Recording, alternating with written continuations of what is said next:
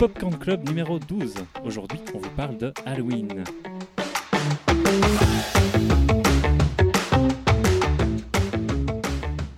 Bonjour Vincent Tozzini. Bonjour Caroline Poisson. Et pour parler d'Halloween, on a invité plusieurs personnes. On a invité un peu trop aujourd'hui d'ailleurs. On a invité Christophe Mavroudis. Bonjour Christophe. Bonjour Caroline Poisson, bonjour Vincent. Alors, Les on... trois autres sont trop. Parce Ah, que... sont- c'est- Alors on a invité Christophe parce qu'on était obligé, parce que c'est notre spécialiste des films d'horreur surtout. Il est réalisateur, scénariste et spécialiste du genre. Du genre. Merci beaucoup d'être là. Merci Alors, on de a m'avoir invité- invité dans le bureau. Oui, on est dans les bureaux de mes fameux, on le dit à chaque fois. Est-ce qu'on le dit à chaque fois? Je suis pas sûr. Ah, on, on va le redire, on est dans les bureaux de mes fameux. Euh, merci mes fameux, merci Christophe. Merci. Trop de bonjour, trop de merci. Vladimir Delmotte, programmateur au Nickelodeon, Oui, bonjour et merci euh, de l'invitation. qui est aussi notre spécialiste des films d'horreur, qui se tape tous les films d'horreur pour nous, avec grand plaisir. Ensuite, on a Lucien Alflent. Yeah Alflan. Oh non, Ah tu non, l'enfoiré. Tu l'as fait exprès. Non, Alflan, c'est Ah, très bien. d'accord. Emmanuel Haas, Ah, Bonjour. ça se prononce comme ça. C'est là que c'est en fait votre pseudo sur Facebook et que c'est pas votre bon nom de famille. C'est la moitié ou les deux quarts de transmission. On ne sait pas si c'est la meilleure moitié, on le saura aujourd'hui. On a rencontré le podcast Transmission lors d'un crossover l'année passée. Crossover? Ouais, c'est juste. C'est ça. Et on espère qu'ils vont être aussi bons aujourd'hui. La saga Halloween, donc, euh, initiée en 1978 par un certain John Carpenter, illustre inconnu, hein, vous savez bien, euh, comptabilisant euh, pas moins de euh, 13 films hein, jusqu'ici. C'est euh, pas un petit morceau euh, qu'on fait aujourd'hui. Et d'ailleurs, petite précision d'entrée de jeu, on abordera euh, aujourd'hui que la première partie de la saga. euh, donc qui s'arrêtera de façon complètement arbitraire. On a décidé, euh, ça s'arrêtera au remake, enfin juste avant le, le remake de Rob Zombie. Tout le monde est d'accord avec ça? On fait des signes Non, ça, on n'est pas d'accord. Comme mais ça, vous êtes grave. obligés de revenir la saison prochaine pour faire la suite. C'est là que Manuel nous regarde et nous dit Putain, je me suis tapé absolument tous les films pour aujourd'hui. J'avais mal lu la conduite. Oh, on avait prévenu. hein. on avait prévenu. C'est vrai, cela dit que vous aviez oublié l'heure d'enregistrement. On- C'est ça. Euh, donc Halloween, euh, Halloween, donc c'est un- une saga qui voit le jour, euh, comme je le disais, en 1978. Deuxième, euh, en tout cas, enfin, je, je le présente comme ça, deuxième long métrage euh, cinéma officiel, je mets des gros guillemets, euh, donc d'un réalisateur, comme je le disais, qu'on ne présente plus vraiment, John Carpenter. Euh, pour recontextualiser un petit peu, donc euh, après je vais, je vais vous laisser la parole, euh, la façon dont, dont ce film a vu le jour.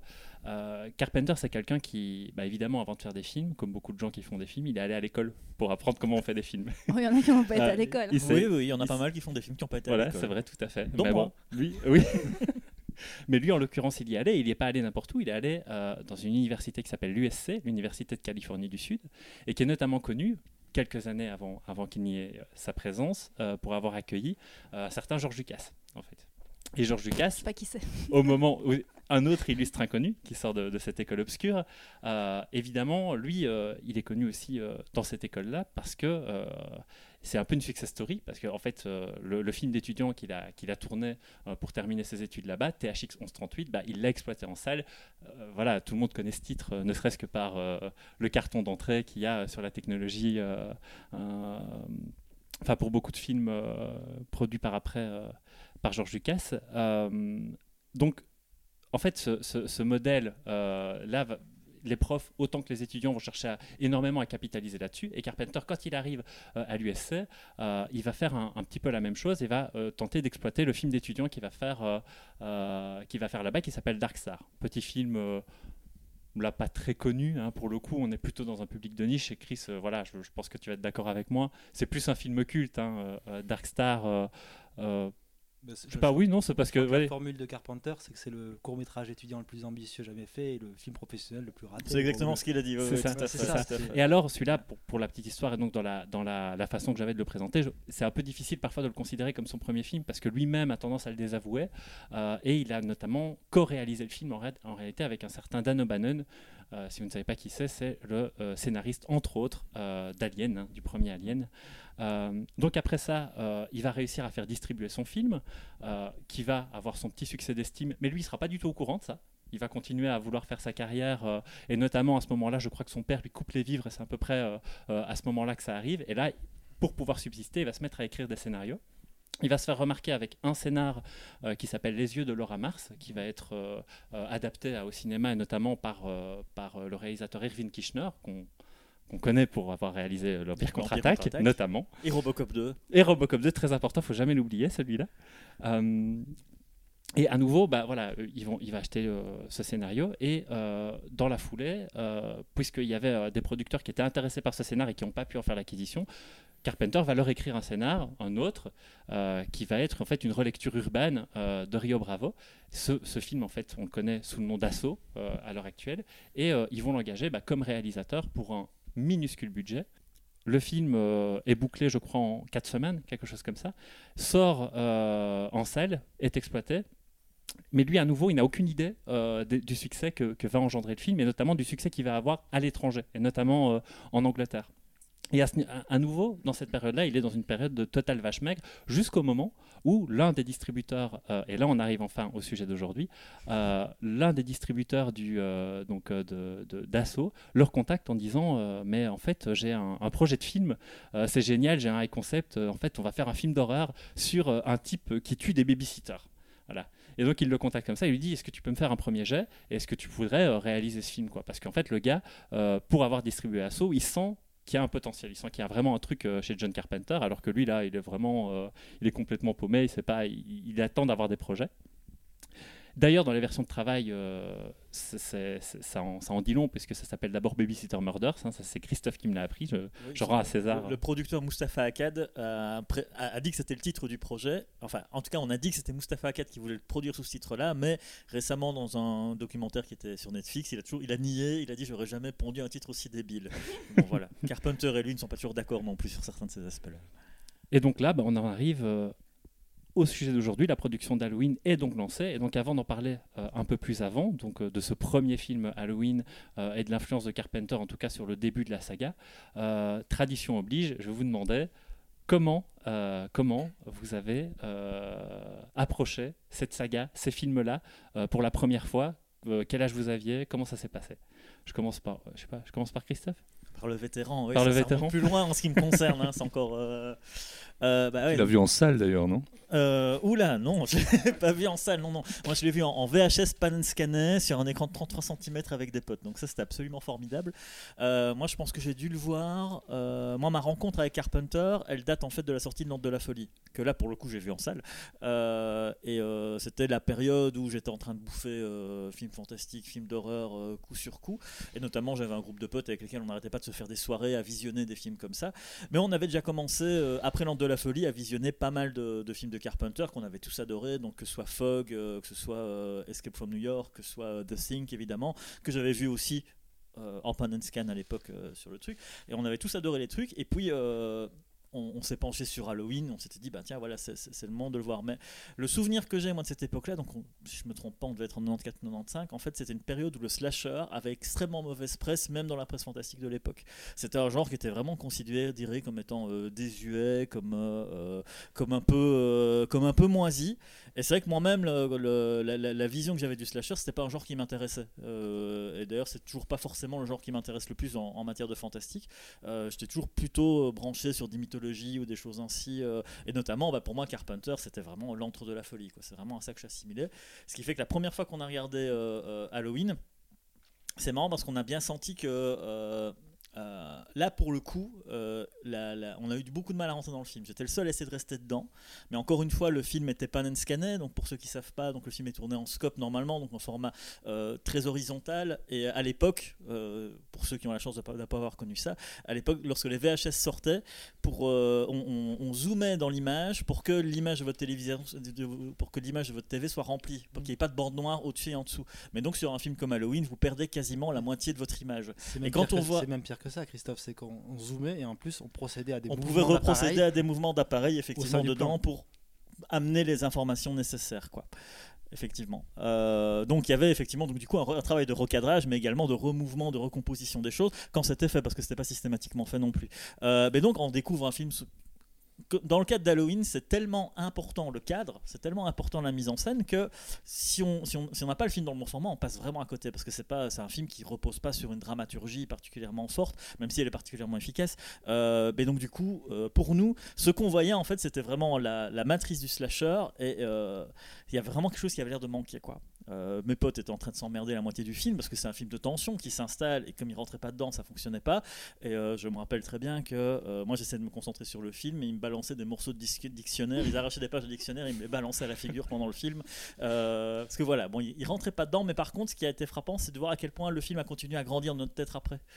Mais il a fallu, euh, je pense, après euh, la sortie du DVD pour que je puisse enfin le voir dans son format, dans son format respecté. Et euh, donc du coup, là, me refaire une expérience complètement différente, euh, différente du film.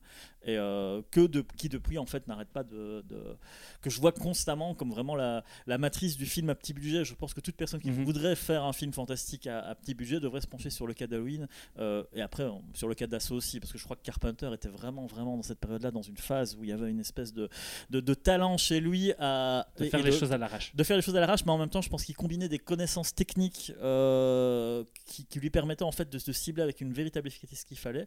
Et, euh, et à l'époque, Halloween, c'est aussi la fondation de sa Dream Team, quoi, en grande partie, Mhm. puisqu'il y a la productrice Debra Hill, il y a son directeur photo Dean Cundy, et euh, donc il y a vraiment sa famille de cinéma aussi qui se compose là, qui se cristallise dans, dans ce film, où, euh, bah, qui, dit- qui- ils le, le diront souvent, c'est un film qui a, qui a été euh, extrêmement agréable à faire, même s'il a été tourné complètement à l'arrache, encore une fois. Je crois qu'il a été écrit en un mois, je crois qu'il a été filmé en trois semaines, enfin c'est quelque Mhm. chose. J'ai lu aussi qu'ils ont que certains acteurs ont dû prendre leurs propres vêtements pour le tournage. Oui, ils tout à n'avaient pas cette thune, donc c'est leurs vêtements sur le tournage. Ouais, ouais, tout à fait. Comme dans, comme dans Popcorn. Club. Oui, Bah, tout, tout ça pour dire que moi, lorsque je l'ai vu, on est en train d'enregistrer nu en fait. Euh, ce qui avait de frappant, c'est le décalage en fait, parce que comme c'était un, un slasher, c'était vraiment la matrice du truc. Bah, nous à l'époque, ça nous paraissait démodé quand on l'a vu. Donc j'ai lu dans, dans le dernier dans, dans, dans un hors-série du Mad Movies qui disait que le film était démodable. En fait, je l'ai pas perçu comme ça moi quand je l'ai vu. Il paraissait extrêmement daté parce que tous ces codes avaient déjà été euh, utilisés, usités, usités, et à défaut de pouvoir profiter de la mise en scène en plein. Bah, donc du coup, euh, on n'avait qu'une moitié de film et qu'une moitié d'efficacité quoi. Mais tu l'as aussi découvert au moment où le slasher perdait vraiment euh, du terrain. Oui, et puis euh, la- ce qui m'intéresse dans le slasher, c'est la mise en scène pour le coup. Euh, et, et- et là, euh, bah, elle n'y était pas. Je veux dire, même, même aujourd'hui, le slasher n'est pas mon genre préféré. Enfin, ça, Ouais, j'ai eu l'occasion de le dire. Donc, Et mais à chaque non. fois, on t'invite pour les slashers, Ouais, c'est chouette. non, mais c'est marrant d'en parler parce qu'à l'époque, c'était vraiment quelque chose qui, avant, avant que Scream en fait le, le, le remette Bien au sûr. panthéon, mais c'est- je pense que le, le film de zombie a connu plus ou moins le, la, la- la même, euh, le, le même creux de la vague. Mhm. C'était avant que des films les remettent vraiment au goût du jour. C'était des genres qui, au début des années 90, n'étaient plus du tout explorés Ouais. et dans lesquels on consacrait, on consacrait pas beaucoup de budget, pas beaucoup d'intérêt. En tout cas, Mhm. c'était daté, quoi. C'était autre Mhm. chose. C'était le genre des années 80. C'était pas celui des années 90. Ce qui est marrant et même peut-être un peu paradoxal, c'est que tu dis l'avoir découvert dans les, au milieu des années 90, euh, peu, peu après l'entre de la folie, qui lui, pour le coup, était un, un film qui avait été assez plébiscité, même par la presse. Je me souviens que le cahier du cinéma l'avait mis dans son top 10 de l'année, en- Ah ouais. de l'année C'est- 95. C'était pas étonnant, c'était vraiment un film réflexif, vraiment Oui, oui, bien postmoderne sûr, mais- sur, sur Carpenter qui revenait sur sa carrière. Il y avait tout, tout un, tout un aspect qui, aussi était séduisant pour la critique, à mon sens. Et puis c'est aussi la période, en fait, on est déjà en train de. Je, je vais vous céder la parole là-dessus, puisqu'on est. Parce qu'on voudrait savoir comment. Oui, oui. euh, C'est parce que c'est aussi en fait le moment où Carpenter est vraiment reconnu par la presse d'une manière générale. C'est même, euh, même que soit quand on relit des articles par exemple dans le Man Movie sur Carpenter, même de l'époque de New York 97, c'était loin d'être euh, d'être unanime les, les avis qu'il y avait sur lui. Euh, c'est vraiment quand il vient avec l'entre quand il vient avec l'entre la folie effectivement qui a, je pense aussi tout ce côté méta sur le fantastique, sur l'état du fantastique et même les déclarations fracassantes que Carpenter faisait à l'époque. Il disait moi ce que je veux c'est donner un coup de fouet au genre. Il est en train de mourir et là je vais arriver donc il y a vraiment un truc mais il a, il a réconcilié un peu tout le monde à ce moment-là. Il a eu cette phase effectivement d'éclairage, euh, d'éclairage sur lui, même si. Bon, moi, je lisais pas les cahiers du cinéma à l'époque. euh, je lis toujours pas forcément beaucoup d'un non plus. Euh, mais, euh, mais en tout cas, effectivement, il y avait une unanimité. C'est notre pas- sponsor, justement. mais en tout cas, au niveau de, au niveau de la presse que je lisais, c'est sûr qu'il y avait Carpenter. À partir de là, c'était le maître. Chaque Mm. Carpenter était euh, hyper, hyper décortiqué, hyper attendu, euh, jusque plus ou moins. euh, oui, bah, ça, ça a été jusqu'à Vampire, quoi. Oui, c'est ça, le, le- le travail critique a été fait, maintenant c'est c'est- c'est assis, il faut le faire sur d'autres cinéastes. quoi, il y a un peu ce Et alors. Lucien, Comment ton tu as découvert contact Euh, Premier premier, contact. à travers un, un long plan séquence, Ouais. euh, reflet d'un miroir, tout un un truc. Enfin bref, je, je vous raconte pas. Euh, non, non. euh, je m'en- en fait, je, j'en ai, je, vais vous, je vais vous décevoir d'emblée, je n'ai aucun souvenir de la première fois que j'ai vu Halloween. Par contre, je sais que j'ai découvert Carpenter avec Asso et que, encore aujourd'hui, je crois que ça reste mon Carpenter préféré par, sa, par son épure absolue. Mais est-ce Euh, que tu avais déjà vu euh, Halloween les 5, 6, Non, 7, justement, et je crois ça. que j'ai découvert Asso euh, dans, dans un moment dans ma, dans ma découverte euh, cinéphilique, je vais dire, et euh, j'ai commencé à m'intéresser à d'autres Carpenter. Je crois que le second que j'ai dû voir, c'était The Thing, donc ça commençait bien. Mhm. Et puis, euh, et puis, dans tout ce trajet-là, à un moment, il y a dû avoir Halloween, mais je sais plus vous dire quand, je me souviens Mhm. pas de la première fois que je l'ai vu, etc. Par contre, ce dont je me souviens, c'est jusqu'à assez récemment, je n'avais jamais vu que celui-là. Je m'étais, les, les Mhm. autres ne Mhm. m'attiraient absolument pas. Et puis c'est un jour, je me suis dit, bon, et il est- là. et quand même temps, et c'est vrai que pour préparer cette émission, je les ai tous vus. Il m'a envoyé un message, il m'a dit. Vous êtes maso. Dis pourquoi on s'inflige ça, c'est ce qu'il nous a dit. Euh, pourquoi vous m'infligez ça en fait? Parce que le reste, je m'en fous, mais euh, Nous, on adore s'infliger ça. non, non, euh, j'ai- j'y ai, trouvé plein de choses intéressantes. Ça promet. Euh, donc voilà, je, je suis très impressionné par la, par la mémoire de, de, de, de sa, de- de sa propre découverte de, Christophe et par Alors tout ce qu'on apprend vieux, euh, ça alors qu'il est plus vieux. Euh, et tout ce qu'on apprend dans cette émission, parce que figurez-vous que j'ai toujours pensé que George Lucas était- avait étudié à, la- à UCLA. Ah oui, non, non, non. C'est- euh, parce qu'en fait, ouais. il y, a, euh, y a tout un making-of. Il se trouve Ouais, que ouais. juste à côté de, de Lucien, il y a le Blu-ray de Darkstar avec, euh, voilà, avec une édition avec des bonus sur euh, le contexte de production de Darkstar. Et c'est un petit peu là-dedans que j'ai- découvert tout ça. Et où effectivement, en fait, au moment où Carpenter faisait ses études là-bas, George Lucas avait tellement posé les choses, tu vois, en réussissant comme il a fait, parce que c'est vraiment une success story, que en fait les profs rabâchaient énormément en disant, euh, euh, y avait même, ils avaient même une façon de dater ça. Ils disaient qu'en fait euh, Carpenter disait qu'il était arrivé en je ne sais plus combien euh, après George Lucas en fait, comme si c'était euh, Jésus-Christ quoi, qui avait posé un truc et que Oui, c'est parce qu'on pense à. Enfin, moi je pense toujours. J'avais j'avais l'impression qu'ils faisaient partie de la même promo ouais, euh, ouais. que, que, Que Coppola. euh, Coppola, Ouais, c'est ça, ouais. Milius, euh, Jim Morrison, etc. Mais en fait, euh, pas du tout. Et, Et, alors Manu, Euh, moi, ce serait peut-être un mix entre Christophe et Lucien. J'ai j'ai le souvenir de, de comment je l'ai découvert. Ça vend du. Comme tout euh, gamin provincial, euh, via le vidéoclub et via une ver- version qui ôtait tout, toute la force d'évocation du cinéma de, Carpenter. Mais je pense que mon premier Carpenter, ça va être, euh, ça va être aussi, ça va être en fait. Et c'est aussi comme Lucien le film qui m'a le plus marqué parce que peut-être déjà je l'ai découvert dans des bonnes conditions. Ce qui n'était pas une vidéo, euh, c'était pas, je l'ai découvert en DVD. Je pense que pour le coup c'est le DVD qui m'a permis vraiment de d'accéder à la forme de, de- Carpenter dans sa forme la plus pure.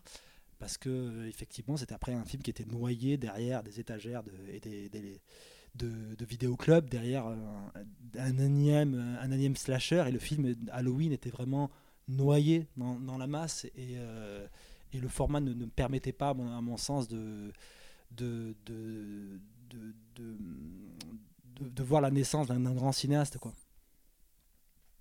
Et euh, tu aimes la série Halloween maintenant? Euh, Non. le- non, je suis Non, non, pareil je- que ça, c'est pour le le coup le, même rapport que Lucien, c'est que je, je pense que il y a peut-être quelque chose encore à noter dans le 2, mais je pense qu'après c'est vraiment le fin du rideau quoi. C'est compliqué. hein. Ah, mais je pense qu'il y a plein de trucs à dire par contre. Ah oui, il il y a on va- vraiment le. le- On, va, on va euh, essayer Il de, de il y a toucher. plein de hein, choses- mais- il y a- il y a plein de choses à dire et comme le dit Christophe, je pense que le slasher est effectivement un genre qui m'intéresse assez peu Mhm. parce que le slasher est un genre qui nécessite de la mise en scène. Ouais. Et souvent il n'y en a pas souvent, il y en a pas beaucoup. quoi. Non. C'est ça. Mais je vais continuer, je vais continuer à défendre euh, Halloween 4, hein, préparez-vous. on va. Je crois que je vais te rejoindre sur ça. mais- Allez, Vlad. Ta première expérience de Euh, jeuneau avec Halloween Eh ben écoute, comme je, je le dis parfois, je crois que je suis dans la dernière génération qui a eu la chance de connaître les vidéoclubs. Donc euh, pareil, vidéoclub, euh, mais c'était aussi un peu, euh, on avait déjà cette idée de, un peu l'œuvre matricielle du slasher, comme on avait tous entendu même quand on avait euh, même 10-11 ans, même si on n'avait pas les termes slasher peut-être à ce moment-là. Mais ça avait été une, claque, mais plutôt dans le sens vraiment terreur. Parce que je l'avais regardé tout seul à, à 11 ou 12 ans, je sais pas dire l'âge exact. Mais, c'est un film à chaque fois que j'ai que j'ai revu, que j'ai revu, j'ai revu, que j'ai longtemps refusé de revoir, par exemple. Et c'est vraiment des années plus tard que je veux dire le film a plutôt marqué par rapport à la mise en scène, par rapport bah, à Carpenter, même si j'étais déjà familier de son cinéma, bah, j'avais déjà vu euh, Prince of Darkness et The Thing, euh, comme beaucoup de gens je crois, enfin The Thing en l'occurrence. Mais voilà, et pour le reste de la saga, je crois qu'on on verra après. Et toi, Vincent? Parce que nous aussi, on a donné Bah, un moi, en fait, notre. c'est pour, pour rassurer un peu Lucien. Moi aussi, c'est- j'ai des souvenirs souvent assez flous hein, de comment euh, je découvre les films. Et là, pour le coup, euh, au niveau de, de, de- de Halloween, ça, ça a été le cas aussi. Euh, je sais juste dire que mon premier contact avec, Carpenter, ça a plutôt été sur son versant plus action. Et notamment le personnage de, euh, de Snake Plissken avec euh, Los Angeles 2013 et euh, New York 1997. Bon, j'ai dit dans le désordre. hein, C'est très impressionnant Ouais, d'ailleurs. voilà, Commencer par Los Angeles 2013, c'était c'est Ah, un mais acte de j'adore bravoure. J'adore. Ah, hein, J'adore aussi, hein, mais Ouais, ouais. justement, justement, il faut le défendre. Et euh, en sûr, fait, pour la petite histoire, c'est à chaque fois que j'ai mes tout premiers, euh, les toutes premières fois que j'ai découvert en fait que je suis allé vers le cinéma de Carpenter, c'est parce qu'il était cité ailleurs. La raison pour laquelle j'ai euh, d'abord regardé New York 1997, c'est parce que il est ouvertement cité dans Métagère Solide et que j'étais un gros fan de Métagère Solide, j'adorais ce jeu. Et je disais ah, tiens le mec s'appelle Plisken, Snake, tu vois, je, je voyais les références, puis j'ai découvert que ça venait de ce film-là, je suis allé voir. Et puis après, bah, évidemment étant très jeune, euh, dans les années 90, moi, le, le, le, le, le côté horrifique que j'ai d'abord découvert, c'était plutôt quelque chose qui allait vers le néo-slasher avec Scream, en Mm. fait. Et évidemment, Scream, il, cite aussi Halloween en modèle du genre. Et là, je me suis dit, tiens, ce film que je voyais, que je percevais de loin comme étant justement, comme le disait Christophe, très désuet, il, il y a quelque chose qui... c'est- trop vieux maintenant, je peux plus le regarder maintenant. Et ça le citait tellement euh, et, et le portait tellement, euh, tu vois... que, je me suis dit, tiens, allez, euh, dé- découvrons-le comme ça. Et c'est là que j'ai commencé aussi à faire des liens vers le côté un peu, disons, plus autoriste, en fait, de, euh, quand, tu, quand tu commences à, à aborder, à appréhender des films, et à me dire, mais tiens, en fait, Carpenter, je sens qu'il y a quelque chose chez lui, des thématiques qui reviennent, des choses. Et c'est en fait un peu comme ça que je suis rentré dans le cinéma de Carpenter. Peut-être pas dans Halloween, mais dans Carpenter, oui. Enfin, dans le cinéma de Carpenter. Finalement, c'est moi qui ai l'histoire la plus honteuse, je pense. Parce que euh, ma première découverte de Halloween, c'est euh, Halloween H20. Parce que. euh, et ouais, Je parlais de. Scream, justement. Parce Et t'as voulu continuer euh, après non Et t'as voulu continuer après T'imagines Parce que moi, à cette époque-là, ma 98, j'ai 13 ans. Donc, c'est la période où je me fais virer de tous les cinémas à chaque fois que je veux aller voir un film interdit au moins de 16 ans. Parce que, imaginez ma tronche maintenant, imaginez-la à 14, j'avais l'air d'en avoir 8 et demi. Donc, euh, je me suis fait virer d'absolument tous les cinémas. Donc, je n'arrivais jamais à, regarder un film d'horreur au cinéma. Donc, dès que je pouvais les trouver en cassette, j'avais créé mon premier ciné-club à la maison à 11 ans. Je me souviens que pour regarder Mimic, chacune de mes copines pouvait d'abord aller chercher une peluche dans ma chambre pour se rassurer, pour regarder Mimic. Et c'est ma maman qui faisait le, le popcorn pour nous. C'est vraiment. J'avais une machine comme celle-là, mais en, en moins d'écho. Et tu enchaînais tes copines euh, au canapé aussi. Faut, faut- Exactement. Parce que je... alors dans mes copines, il y, en avait peu qui aimaient les films que je regardais. Donc ai fait subir Mimic, ai fait subir euh, Misery. Euh, et puis Halloween H20, qui était mon premier Halloween parce que je ne connaissais pas les autres en fait. Quand tu as 13-14 ans, t'en sais rien en fait. Enfin, moi personnellement à l'époque, je ne savais pas du tout. Et c'est après en regardant Scream que j'ai appris qu'il y avait un premier Halloween. Donc c'est vraiment la, la honte totale. Et c'est après ça, je sais pas quel âge je devais avoir quand j'ai commencé à découvrir. J'avais peut-être 17-18 ans, donc un peu sur le tard. Après les merdes, enfin parce que même si euh, j'ai un profond amour pour Halloween H20 parce que c'est un de mes premiers films d'horreur en fait. Même s'il est très mauvais, je le regarde encore avec plaisir. T'avais vu Misery et On- Mimic avant, donc ça va. tu vois, ça va. C'est est- quand même pas mal quoi. On y reviendra, mais il est défendable, hein, celui-là. euh, Ah, Il y a plein de choses à défendre. Vous allez voir, les gars, Ouais, vous allez, ouais, vous allez ah, être ouais, surpris ouais, par ce que vous allez entendre. Le, le hein. H20, C'est- il est plutôt pas mal. Mais soit, on va pas en parler tout de suite. Là, euh, il On a encore du temps quand même. Oui, On a encore un peu Mais- de temps, mais Ouais, l'air de va, rien, on s'est déjà un peu étendu. on s'est un Euh, peu va- étendu. On, on va euh, peut-être commencer déjà par rappeler l'histoire euh, de ce premier film, qui veut s'y tentait. C'est l'histoire de Michel Meyer qui C'est l'histoire de- sœur. voilà. Michel. Michel Alors- Meyer. Michel Meyer en français. Alors, pour Alors per- l'anecdote de la- personne, personne n'a relevé Michel ma... n'apparaît que dans le 2. hein. Oui, c'est vrai. Mais Oui. personne n'a relevé ma blague sur notre conversation ensemble sur Facebook, mais on a quand même dans Vendredi 13, on a Jackie et ici on a Michel. Bah oui, on fait on y arrive enfin. podcast vendredi 13 justement. Ouais. je l'avais dit au tout début. On a Jackie et Ouais. Michel. oui, Je pensais que ça arriverait plus tard dans l'émission. non. Non, on l'a balancé tout de suite. Quand on a fait oui, vendredi mais- 13, on l'a déjà mis. Et là, je me suis, et franchement, je, me- je me suis Ouais. demandé naïvement, ils l'ont fait exprès, c'est pas possible. Et, et d'où vient le nom euh, Michael Myers?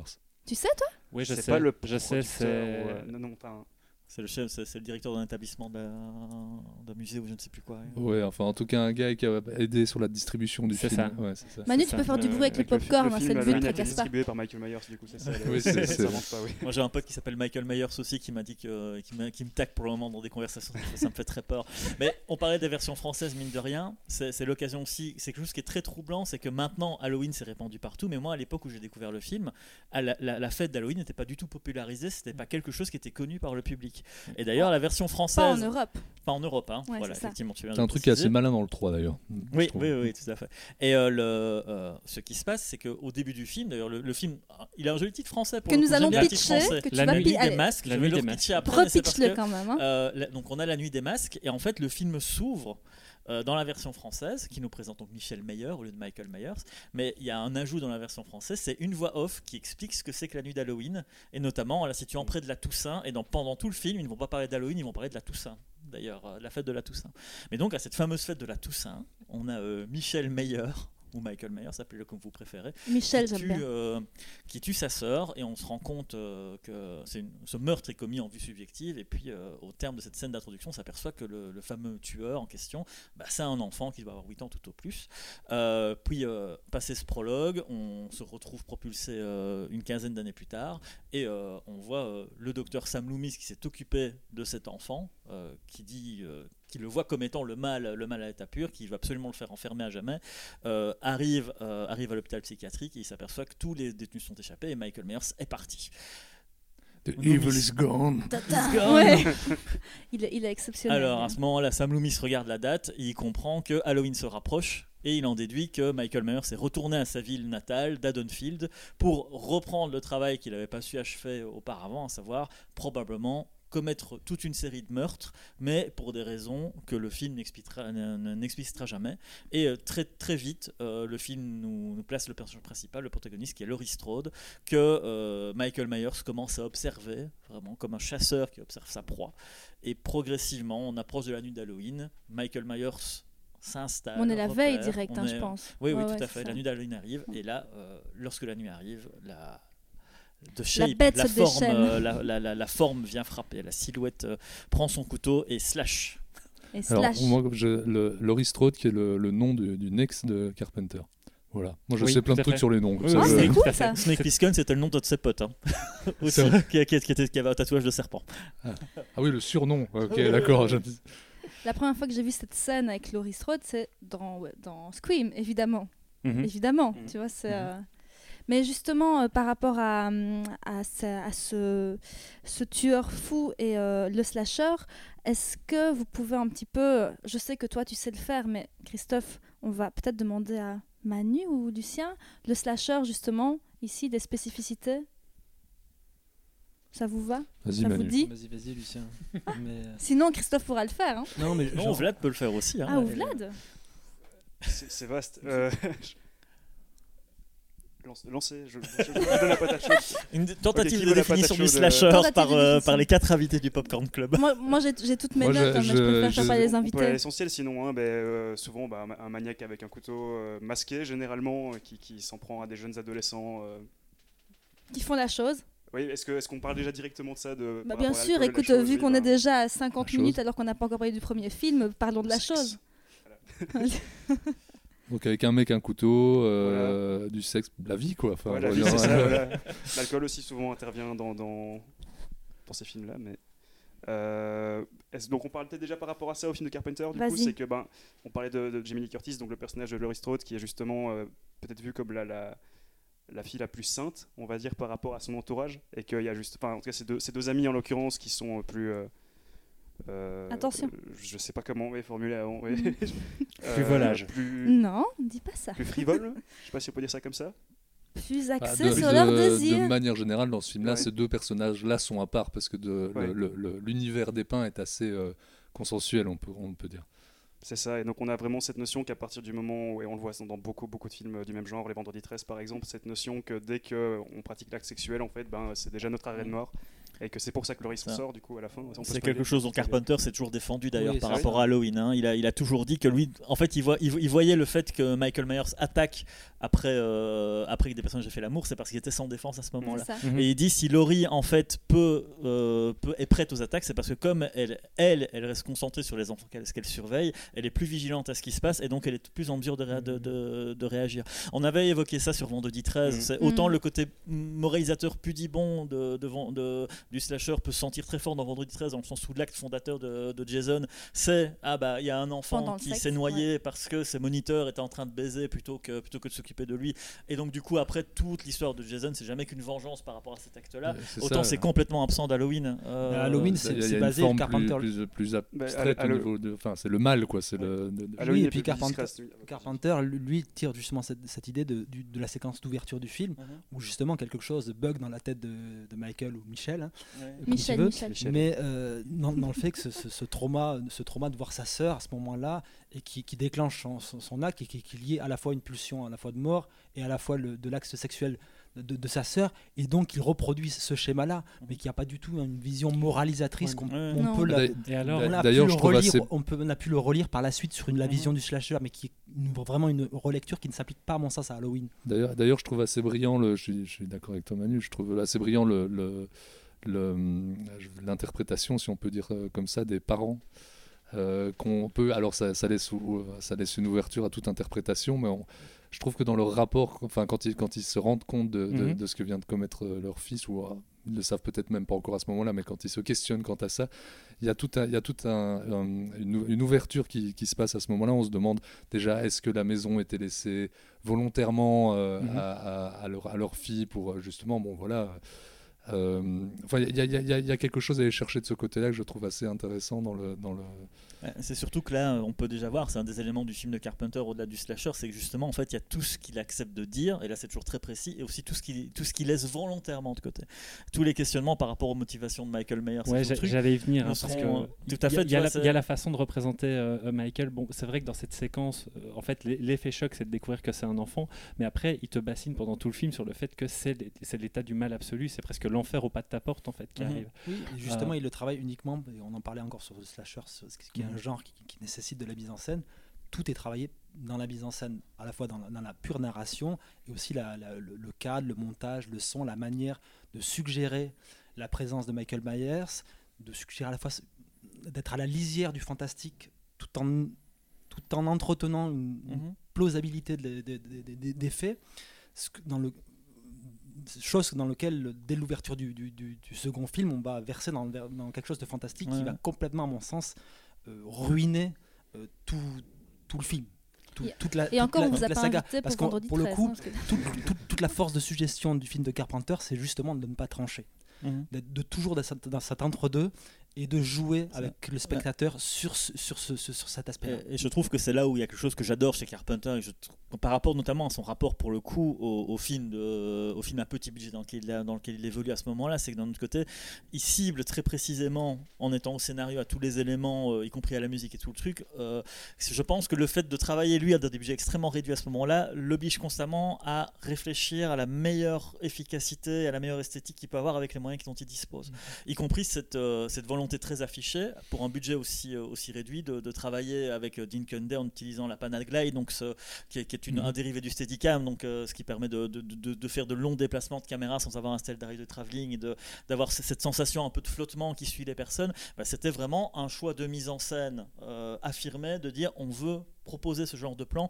et y compris un film qui à mon sens plus je le revois plus ça me fascine c'est que je trouve qu'il est d'une élégance folle et en la matière euh, il est dans le droit sillage d'assaut, hein, euh, Mm. qui, a- qui- qui lui aussi avait vraiment une capacité à utiliser l'épure vraiment comme une force esthétique Mm. et de voir Sur à la quel durée. point- Et narrative. hein. et narrative, Mm. effectivement, de sentir que tu as vraiment une, un sens de la durée du plan, de comment on étire même le truc. C'est c'est frappant de voir à quel point il va jusqu'au jusqu'au dernier moment, il fait des plans toujours assez longs, des trucs ainsi, mais il sait quand accélérer, il sait quand, quand, C'est quand ça, passer le c'est ça, c'est que Ouais. l'é- l'épure n'est pas n'est pas une vision un petit peu euh, radicale où on va absolument ne rien montrer. Il est toujours, il va distiller des, des petits éléments. Hein, On va un peu voir, de, un peu voir de Michael Myers, mais pas trop. On, on va montrer des éléments, on va, on va Oui. proposer quelque chose, mais de manière très, très subtile, quoi. Carpenter, comme il le dit lui-même, enfin le terme d'auteur, c'est ce qu'on lui attribue en, en France, mais il a souvent dit d'ailleurs en plaisantant, il dit euh, moi en Angleterre on voit comme un réalisateur de films d'horreur, en France comme un auteur, aux États-Unis comme un nul, Euh, mais en même temps c'est aussi quelqu'un qui a une Comme un confiance, clochard, je crois. il, a- il a une conscience professionnelle, j'ai envie de dire, c'est-à-dire qu'on lui dit tu dois me faire un film d'horreur, il se dit bah, Il je dois film faire un d'horreur, film ouais. d'horreur. Il pense au il dit- public, en fait. il pense au public. Je dois euh, générer ma dose de frisson, je dois générer, euh, je dois, euh, le, le- le- le spectateur va payer sa place, il faut qu'il obtienne aussi ce qu'il vient voir. Quoi. Et on voit d'ailleurs à quel point euh, la plupart des effets de- d'Halloween, quand tu le redécouvres à un moment donné, euh, enfin, c'est- c'est- c'est du jumpscare, c'est du truc, c'est remarquablement utilisé, mais il n'y a pas de. euh, Mais le, le jumpscare qui n'intervient que parce qu'il y a eu un temps d'attente. Bien sûr, C'est- bien sûr. Qui est, Oui. qui Mais est c'est devenu tellement. Qui, calculé, qui- je qui, à un moment, Mhm. il y a un sens du timing, de, de comment étirer le plan ou aussi décadrer l'image pour con- la Mhm. composer avec suffisamment de vide pour laisser su- suggérer que quelque chose va surgir de l'arrière-plan, du hors-champ, qui est vraiment la, la force du film. Quoi. Ouais, je trouve C'est que d'ailleurs moi- quelque chose que tu te retrouves en- dans la dernière demi-heure du 2 et puis que tu perds totalement pour moi dans, tout- dans toutes les suites. Mais je trouve qu'une des forces du, du premier, enfin, c'est vraiment un film que j'essaie de revoir presque chaque année. Un truc qui frappe vraiment, c'est notamment la scène d'intro dont on parlait. Bah, Il y, a, y a notamment cette vision subje- subjective qu'on a. Bon, je trouve que dès le début, en fait, Carpenter, il t'explique qu'en fait, tout le point, toute la mise en scène va s'articuler peut-être autour, peut-être pas du point de vue de Michael Myers, mais de ce personnage-là. Et tout- toutes les apparitions de Michael Myers dans le film sont très particulières. Et je qui qu'on lui est on retrouve dédié. ça nulle part ailleurs dans les slashers, je trouve, effectivement. Ouais. Et, là- là-dessus, pour revenir sur Asso, je trouve que c'est des films qui sont, enfin, bon, on va peut-être pouvoir parler régulièrement, enfin mettre les deux en parallèle assez Ouais. régulièrement. Je trouve que ce sont des films qui sont très semblables sur tout ce que vous venez de dire, Ah et qui sont presque des copies euh, euh, négatives l'une de l'autre. Ouais. Euh, là où justement euh, euh, Michael Myers apparaît dans le plan, là où le mal entre guillemets Mhm. dans Asso reste toujours en périphérie.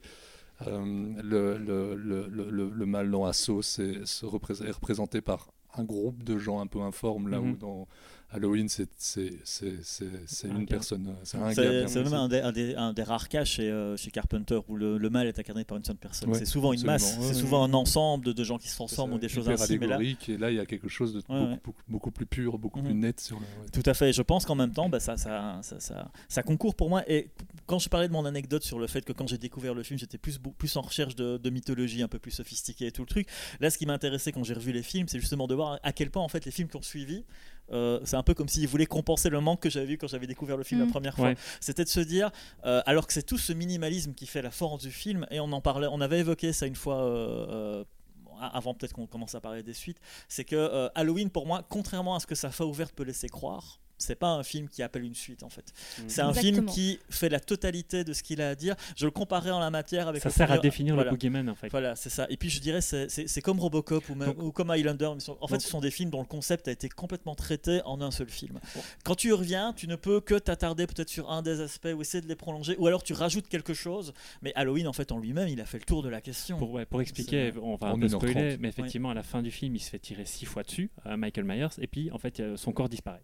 Son corps disparaît, et là, le film s'arrête. Et Avec- non, on, on voit la, la shape dans, Ouais, ouais, dans, dans ouais. l'herbe, c'est un plan génial. Oui, oui, c'est vrai. oui. Ouais. Et- c'est même on pas voit les la plans. shape, on, entre guillemets, on, on- on le- on voit le plan vide en fait. Oui, le ça, plan vide et même le- le- La- les, la- les le plans. c'est justement shape, dans, dans le le 2, deux, c'est une ouais, c'est relecture juste. du 2. Ouais, Et, et c'est là que vrai. le, le, le- le final d'Halloween, je le trouve génial. C'est justement cet ensemble de 4 ou 5 plans.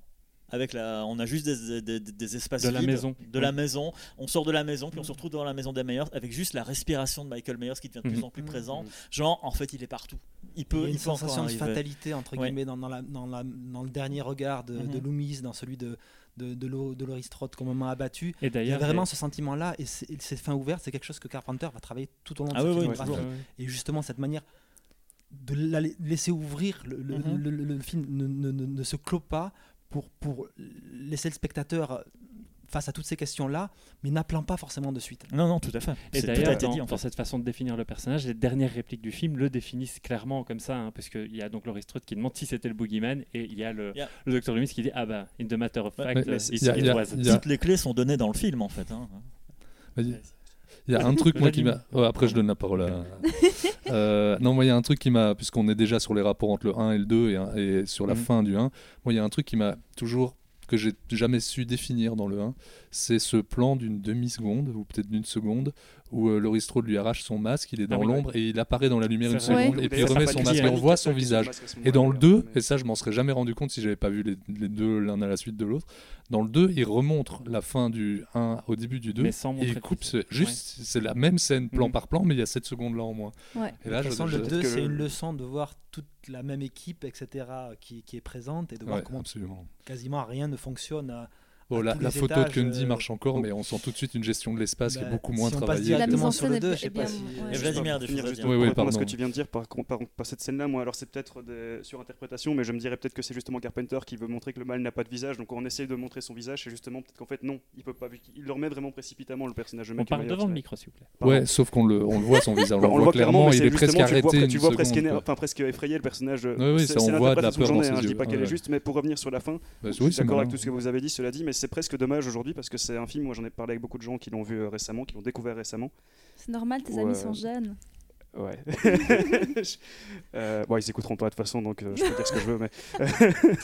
Euh, non, non, mais il y a vraiment cette notion, la, la scène de fin, je, la- enfin, je suis d'accord avec tout ce que vous avez dit, mais je trouve qu'aujourd'hui c'est triste parce que c'est un peu un film qui a vieilli malgré lui. C'est pas la faute du film ou quoi, mais que du, du fait que tu sais que tu as des suites, donc en fait, le traitement de Carpenter sur la fin du 1. Euh, si tu prends compte les suites, est entre, entre, entre 5 guillemets, je dis ça invalidé, même si bon, euh, je trouve que la fin du 1 est parfaite aussi. Et même par rapport à la, la- la vision du slasher en général, où en fait c'est presque impossible un slasher qui se termine de cette manière-là, en fait. Ou alors il t'explique, il, il te tease clairement une suite, ce qui n'est pas du tout la fin, le, le- ce qui est pas du tout ce qui se passe à la fin d'Halloween Mhm. 1, je trouve Bah, justement. D'ailleurs, c'est un slasher qui reste pour le coup vraiment dans le fantastique. La Ouais. plupart des slashers ne donnent pas dans le fantastique. On se termine, il y a une Oui, révélation mais de il ne verse pas puis, euh, complètement. Com- Le, le versant fantastique va être quelque chose qui va être beaucoup travaillé par les suites. mhm, tout Mais à fait. comme, Après, ça dépend. ici, ça reste vraiment La euh, définition du fantastique en tant que trouble, Mhm. est-ce que c'est est-ce que c'est est-ce que c'est irréel ou est-ce que ça ne l'est pas. Là, on est complètement dessus. Et comme je disais, les clés sont toutes données, même de manière très élémentaire. Quand à un moment donné, le petit Tommy Doyle, euh, euh, il y, a, y a Laurie Strode qui lui dit C'est bon, on peut, on peut partir, on est à l'aise, on l'a tué. Et que c'est le, et c'est le petit qui lui dit Mais c'est le, croque-mitaine, il meurt pas. Bah, c'est littéralement, euh, c'est comme Mhm. ça que Mhm. Michael Myers fonctionne. C'est devenu l'incarnation du croque-mitaine. On n'a pas besoin de savoir pourquoi il meurt pas ou quoi que ce soit. Mais Oui. c'est une espèce de, de, su- de, de présence étrange et, et invincible, mais on reste au fleur, on ne le définit pas comme une créature fantastique. On ne lui donne pas des, des règles, hein, justement. C'est comme tu dis, là, pour le coup, euh, c'est là que les Bah, règles vont venir par la suite. Ils vont essayer de les faire. Oui, c'est ça. euh, Rétrospectivement, essayer, et, euh, et- et c'est là qu'on va voir à quel point c'était pas nécessaire. Avant de pitcher le 2, euh, je vais juste recontextualiser un tout petit peu. Donc, on a eu le premier film qui a eu un succès. euh, un succès. Jusqu'au Tortue. Ninja, ça a été le film indépendant le plus rentable de l'histoire d'Hollywood. Mais comment tu sais ça, toi pour- c'est- c'est Ninja dictionnaire. Parce que j'ai vu un documentaire sur John Carpenter où il Hier. expliquait que Dis-moi que c'était c'était le- hier. Non, Tortue non, Ninja est un film indépendant Euh, New Line. le premier. euh, la New Line, c'est après. J'ai euh, vu un documentaire sur Elias Koteas et ça dit pareil. Les Tortues Ninja, ça a révolutionné en fait le système, le système indépendant hollywoodien. Euh, on pourrait et on ferait bien un épisode sur les trois vieux films Tortues Ninja, ce serait Écoute, trop cool. Bah, Manu et moi, on est à la mer ce jour-là, mais mais sinon. J'ai euh, déjà mon Non, anecdote parce allez-y, que allez-y. les Tortues Ninja, le film, c'est le premier film que j'ai vu tout seul au cinéma en payant ma Oh, place. Ça c'est beau. Voilà. Non. Moi c'est Elle est trop bien. Oh le premier film toute seule au cinéma en payant ma place, c'est Elle est trop bien. Euh, C'était magnifique. Vous ne voyez même pas ce que c'est. Non. Je te Ah, raconterai à la pause. Oui, oui, ça va vous faire mal aussi. ça. Oh non, c'est magnifique. Euh, donc après le succès du premier film, les droits de la franchise sont vendus à Dino, Dino, Dino De Laurentiis pour deux films. Alors Carpenter refuse de le réaliser. Si je me trompe, vous m'arrêtez. Euh, Carpenter refuse de le réaliser, mais il est OK d'écrire le scénario avec sa petite amie de l'époque, donc Debra Hill. En fait, on a même un peu obligé. euh, en fait, On l'a un peu obligé. Contractuellement, il s'est Mhm. retrouvé obligé en fait de devoir rempiler et euh, d'ailleurs il l'a fait un peu à contre-cœur. Euh, mais je crois qu'il voilà, il n'y avait pas cette obligation d'être forcément à la réal, mais en tout cas il devait produire le script. Il va y avoir beaucoup d'imbroglio de droit dans l'évolution de la série d'ailleurs, par la suite, hein, des changements de producteurs, de trucs, des obligations contractuelles qui amènent euh, euh, Par telle personne à ouais. revenir alors qu'elle n'a pas envie d'être là. Enfin voilà, ça va générer pas mal de difficultés. Mais donc c'est dans ce scénario qu'il décide de, on va, on va vous pitcher, mais relier Laurie à Michel. Euh, vous nous ferez un petit pitch après. Bon, pas toi, Lucien, tu ne pitcheras pas, tracasse pas. Euh, et donc c'est le jeune Rick Rosenthal qui va réaliser Halloween 2. Mais Carpenter, il est quand même pas hyper fan de tout, donc il va carrément nous refaire des scènes post-pro. Donc il veut Mhm. pas le réaliser, mais il veut quand même un petit peu décider. Quoi. Il avait adoubé Rick Rosenthal. Il l'avait, oui, hein, c'est Oui, lui, qui- mais c'est lui qui allait chercher en fait, mais c'est. Oui, mais il il était n'était quand pas même content pas- du résultat. Bah, Non, il trouvait que c'était pas assez hein, gore. euh, Il y a eu des gros, ouais, il y a eu- il y a eu des gros conflits entre eux, que- ça, notamment oui, post-prod. C'est ouais. que c'est tout du, tout du long en fait, c'est qu'au moment des rushs, euh, ça ne convenait pas, au moment du montage, ça ne convenait pas. Marc Gobalt, un grand monteur, Mhm. euh, est, est venu avec euh, accompagné Rick Rosenthal à la salle de montage, elle n'a toujours pas fonctionné. Et c'est là que Carpenter s'enferme pendant deux semaines pour resserrer le film et va tourner alors pendant une à deux nuits, c'est pas très pas très clair.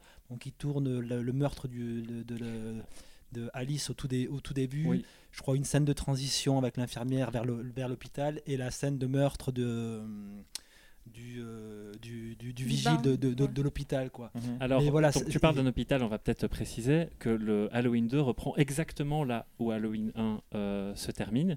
Sauf que, évidemment, comme il y avait cette fin ouverte, euh, en fait, on t'explique que Michael est à nouveau euh, dans la nature et qu'il cherche à, se enfin, à retrouver un couteau. D'ailleurs, ce qui va être justifié par la- cette première scène de meurtre que tu évoquais, qui a été tournée par après. Euh, et en fait, euh, on va découvrir petit à petit, parce qu'il y a une infirmière qui vient rejoindre le docteur Loomis, que Laurie Strode est effectivement la sœur euh, de Michael Myers, et que c'est la raison pour laquelle euh, il- il en a euh, après elle. Et euh, elle va se retrouver à l'hôpital, et c'est pour ça qu'à voilà, à partir de là, il y a Michael qui va chercher à atteindre cet hôpital. Et, euh, et Ils viennent le chercher. Michael. c'est merveilleux. Le, le- Laurie Strode, la sœur, c'est une idée de Carpenter, qui Oui. en est Une pas très ouais. Il a eu d'ailleurs Il en étant pas sous. euh. Il cherchait des idées en buvant et voilà, c'est tombé comme ça. Mais il y a un truc qui Il me n'est pas encore la perturbe. Il y a un truc qui m'a quand même perturbé, c'est que c'est au deuxième film qu'il décide que Laurie est la sœur euh, de Mhm. Michael Myers. Mais dans le premier film, la vision subjective c'est Michael Myers tout le temps. Il y a un plan où la vision subjective c'est celle de Laurie. Et, euh, et par après, moi je me dis bah oui en fait, enfin je sais qu'il a C'était comme une annonce. euh, Mais- Mhm. En fait, quand tu le sais, quand tu sais que c'est sa sœur, tu le vois comme ça. Enfin, moi, je l'ai vu comme ça. J'ai revu le premier encore ici pour la xème fois. Et je vois le plan, je me dis, bah ouais, il est en caméra subjective, mais en fait, il y a Ouais, une seule autre C'est un personne truc inconscient. Mais oui, mais moi, ça m'a. c'est de, l'exégèse de mise en scène. Ouais, J'adore ouais. ça. Voilà. Après coup, moi, je me dis, bah Uh-huh. ouais, c'est Bah, bizarre. Après coup, on sent bien d'ailleurs que toutes les suites font toujours travailler sur la question du lien de famille, du lien de famille entre Michael Myers et euh, bah, soit euh, sa Personne, sœur, sa nièce, euh, tous les autres, et comment le mal de, Mike, de, de- de Michael peut se transmettre à d'autres? Le, le- déjà comment le mal est arrivé chez lui et comment il se transmet chez les autres. C'est un truc qui va alimenter scénaristiquement quasiment toutes les suites qui vont venir. Sauf le 3 qui est un, un cas évidemment un peu particulier. Mais le Et- deux qu'il et- aime et bien. tout dernier qui justement parle de Le cette je trouve pas non, mal. Justement, Attendez, il y a Manu tout qui parle. pour fin de compte, ne pas surpris Tout à fait. Mais avec la thématique malgré tout de la transmission du mal qui irrigue tout euh, en Halloween Kills. Mais On on parle déjà d'Halloween Kills, donc on va, on va Non, on par va rapport, par le rapport, enfin non, pardon. Vas-y, a- vas-y, on va tous se couper la parole, c'est pas grave. vas-y. Non, mais par rapport au, au- au- au mal, il y a un truc dont on n'a pas discuté. On, on parlait, ça, ça aurait été plus en lien avec le côté, euh, la lisière du fantas- fantastique, pardon, dont on parlait plus tôt. Mais il y a une idée géniale dans le film qui, visiblement, est peut-être pas tellement une idée, mais une, euh, un concours de circonstances. C'est cette idée de, de- de lui filer la gueule de William de Kirk, Shatner, quoi. ouais. De- de Shatner, Oui, de Kirk, D'un- masque de William Shatner pas très ressemblant. Ouais, en Oui. plus. Mais, D'ailleurs, mais c'est bon, toi, quand tu le sais, à nouveau, Ouais, si, ouais, on est dans, si on rentre dans l'exégèse, etc., c'est brillant. Enfin, Ouais, c'est brillant ouais. l'idée de filer au mal le, le- le- le visage de, du Capitaine Kirk. du capitaine Kirk, qui est à la fois un, un- un- Une icône. hein, une icône fantastique, mais aussi une Mhm. icône extrêmement populaire et, Ouais. euh, et, Ouais. et, euh, et presque familiale. Mais qu'on ne reconnaît pas du tout sous cette forme-là. Non, la, la non, forme qu'on Bah Bah reconnaît. non, mais là, carrément, on est dans une, on est justement dans ce qui une vue d'esprit, c'est cette idée quasiment de quelqu'un qui porte une, la peau de quelqu'un par de, par dessus Mhm. et c'est là pour le coup où Halloween va rejoindre un autre grand film d'horreur euh, qui est le qui est le massacre à la tronçonneuse de Toby Hooper où tu as cette, cette Meilleur même film de idée tous les temps. qui est qui est qui est développée Tu autour de, Copine et colis, toi. Vlad, tu dis que tu aimes ce film. Ouais, euh, moi Es-tu le seul? Es-tu le euh, seul? Je regarde les autres. Moi j'aime bien la dernière demi-heure, je l'assume, ouais. mais après je Ouais. trouve que c'était catastrophique tout du long. Moi, j'aime bien la scène dans. Ah, moi, j'ai de- des, de des choses que j'aime encore bien. Je l'ai revu à je la baisse en le je ouais, Je redécouvrant. pensais que tu, tu suivrais plus là-dessus. mais- Ça, mais je l'ai je Ouais. l'ai revu à la baisse en le redécouvrant. J'en avais un bon souvenir et c'est en le revoyant euh, récemment plutôt que, que voilà. Bon, si on fait tous le. Moi, moi c'est ma seconde vision et je suis d'accord que, en effet, la dernière demi-heure, je la trouve très efficace. Euh, mais dans l'ensemble, je commence déjà à avoir du mal avec ce, avec, avec ce qui se passe dans la, dans la narration. alors, quoi. moi, c'est vraiment dû à juste un, un- un truc de, de début d'adolescence où en fait, je me faisais souvent des soirées où je regardais le 1 et le 2 à la suite, euh, où vraiment juste narrativement, je trouve qu'ils se complètent, enfin que ça fonctionne. Les deux s'emboîtent pas trop mal finalement, si ce n'est qu'il y a un truc vraiment que je déteste dans les films, c'est quand le- le- la scène d'intro est vraiment le. Enfin, tu revois la fin du film Ah oui, précédent, c'est ça c'est quelque chose et que surtout quand la, quand la Contre la coupe, revisite ouais, et qu'on se raconte autre chose que ce Il y a- que tu as vu dans la t'as l'impression du coup Il y a eu des changements de film mise en scène, Donc ouais. théoriquement le film tout seul, euh, voilà. Mais après tu sens que le film est vraiment une, pas tant une réponse à Halloween 1, mais à Vendredi 13. Oui, Parce que du tout coup fait, t'as ce truc tout à fait. bah, Vendredi 13 qui est une réponse à Halloween. Ouais, ouais, je Et entre temps, tu as une flopée de slashers Voilà, qui ça, il faut de préciser, films et tu sens que ça a influé sur, le, sur la manière dont, dont celui-là. Ce qui m'a frappé en le revoyant, j'avais complètement oublié, c'est que Michael Myers, passé le premier meurtre, ne sert plus jamais de son couteau et à chaque meurtre, il a une arme différente. Et là, c'est vraiment un des systèmes du slasher mis en place, c'est qu'il faut qu'il Et- un des tu points forts qu'il a la volonté de dire il faut, il faut le montrer plus, euh, il faut en montrer plus. Et c'est là la problématique, c'est par exemple dès qu'on le voit, ben, en pleine lumière, de manière trop rapprochée, ben, c'est pour moi, là, c'est plus Michael Mm. Myers, c'est Michel, le pompiste. Quoi. C'est- Ouais. Il y, a- il y a- il y a Je- vraiment, il y a vraiment un souci vis-à-vis de ça. Ouais, c'est là où tout d'un coup, Ouais. tu, tu, tu, tu bascules dans le ridicule. Mais Mais- plus, plus Mais les il fait pas films trop avancent, moi, plus les- toute la- ça avance, que plus le masque est moche. hein. Tout à fait, oui. Y a- y a euh, mais- Et c'est vrai que c'est là, en fait, il n'y a que Carpenter qui a réussi à lui donner une identité euh, euh, visuelle qui lui est propre, euh, Oui. parce qu'elle dépend de sa mise en scène. À partir du Tout moment où on en fait autre chose, on- euh, sa, sa manière de se déplacer, juste, c'est son économie de déplacement, le fait que, que Carpenter fasse en sorte qu'on ne le voit jamais courir et tout le Mm. truc. Finalement, c'est jamais qu'un de ses collaborateurs qui fait euh, The Shape hein, dans Mhm. le premier. Donc Nick euh, Nick Castle. Castle, Ouais. qui, va, euh, qui va être scénario de- d'Escape from New York aussi. Euh, bah, Réalisateur de Denis la Malice. C'est vrai Oui. Oui, c'est vrai. ouais. Euh, mais c'est- on voit à quel point, sur- non, ça va, quand, on, quand, on, quand on enchaîne les films rapidement, à quel point il y a, y a- il y a- y a un, un- un gouffre dans Ah la manière Ouais. dont, dont- dont Et c'est- Michael Myers ressort à l'écran. Mm. Euh, Il n'y a aucun réalisateur par la suite, même dans les films que j'aime bien, qui arrivera à, euh, à- à lui redonner un soupçon de l'étrangeté qu'il avait dans le premier. Ça, a- c'est hallucinant. Sur, sur le déplacement, il y a deux choses. Enfin, il y a sur les choses qu'on vient de dire, il y a deux choses qui sont intéressantes à voir. Enfin, que le- la, la vision de tous les films les uns à la suite des autres permettent de, de relever de manière assez euh, évidente. C'est un l'évolution du gore, parce que c'est vrai Mhm. que dans chaque chaque film suivant est un peu plus gore que le précédent, ou plus ou moins, et ce Avec- jusqu'au Avec dernier une de David surenchère dans Gordon les Green. productions parallèles aussi. hein. Évidemment, Ça, bien sûr, ça, va de euh, pair. Pas si gore Et- que ça, justement. Moi, je trouve que Non, mais le- la saga Halloween a un peu le cul entre des cha- deux Mm. chaises sur le slasher, c'est-à-dire Mais elle démarre en ne héritage l'étant de pas du tout. Où on est toujours dans cette distance un petit peu vis-à-vis du, de, de- de- de certains effets gore, même si on va Mhm. y, y céder. Ce qui fait qu'en fait, c'est comparativement avec une saga beaucoup plus médiocre, beaucoup plus d'exploitation comme les, les Vendredis 13, les Vendredis 13 remplissent beaucoup plus le cahier des charges. Mhm. Qui sont-. Sont, sont Ouais. douloureux à, à- à subir en visionnage continu. Quoi. Ouais, euh, euh, dans, dans la- je sais qu'on n'est pas censé en parler, mais dans les Rob Zombie et dans les Gordon Green, là, on sent qu'il y a une volonté, en tout cas, de- de- de- d'aller dans le, dans, le, dans le gore graphique. Quoi. Mhm. Euh, mais il y a aussi, le, sur, le, sur le, le- le déplacement dont, dont- dont parlait Christophe, euh, un truc qui est assez marrant, c'est que plus les films avancent, plus euh, ils marchent vite. Oui, oui. Et c'est un moment, ça devient ridicule parce qu'il fait des petits pas un peu rapides comme ça. mais Mais je, je trouve que dans le 2, ils arrivent- notamment dans les scènes, bah, plus dans la dernière demi-heure justement, dans les scènes dans l'hôpital où tu vois, euh, enfin 40 minutes plutôt du coup, euh, tu vois Michael Myers marcher dans les couloirs. Je trouve qu'il y a quand même quelque chose, je- enfin ça c'est juste mon point de vue dessus, mais je trouve qu'il a réussi à rendre une espèce, une espèce d'aspect un peu labyrinthique euh, dans les couloirs qui marche assez bien, je trouve à l'image je- maintenant. C'est, c'est, euh, je sais pas si ça vient de, de L'hôpital, ça ou, joue euh, aussi. Il, il- Ouais, il con- c'est il la conserve une épure de l'hôpital hein, Ouais, ouais. pour le coup. Mais Bien moi, j'aimerais de- bien le dire honnêtement, mais par contre, effectivement, par rapport, euh, je reviens là-dessus sur le- l'influence de Vend- Vendredi 13, où il y a notamment la notion du body count, où dans le, le premier, tu avais trois meurtres, effectivement pas gore pour un bal, où ici, tu sens qu'il se permet un peu plus de trucs en termes de violence euh, visuelle, et qu'on passe à cette meurtre. Et d'ailleurs, à la fin, tu as deux policiers qui discutent, et qui euh, disent Oui, ça, combien de victimes au, au- au final? Il dit 10, ce qui théoriquement n'est pas vrai par rapport au film, qu'ils Ouais, ouais. 7. Mais donc, Mhm. il t'annonce, en tout sur la nuit, il y en a eu 10, c'est ça, mais que. Il t'annonce le, le- le- le total à la fin. Quoi. Et c'est euh, je me dis, ah, c'est On est en train ça. de. Après, c'était supposé être le dernier parce qu'il ne pensait pas en refaire. En tout cas, pas, pas, Bah, un- pas Michael Myers. Pour l'histoire. Michael. Myers, à la fin de ce deuxième volet, brûle vif, en même temps que le docteur Loomis, a priori. hein, parce que, A priori. voilà, il- Il est aussi résistant que Michael Myers, un Loomis en Incroyable. fait. dans celui-là. Ah, ça Incroyable. vie, Bah, hein. Parce que effectivement, ça on l'a pas précisé, les personnages du premier, j'ai parlé de Laurie Strode, mais Loomis est également là puisque ça s'arrête comme je le disais euh, juste après la fin du premier volet et il continue en fait lui avec l'aide de la police à traquer euh, à traquer le personnage, finit par l'acculer. Euh, je crois qu'il libère de l'oxygène et puis après euh, il Boum. feu, il y a une explosion et on voit littéralement Michael Myers marcher en flammes avant de s'écrouler au sol. Là on se dit qu'il est mort a priori.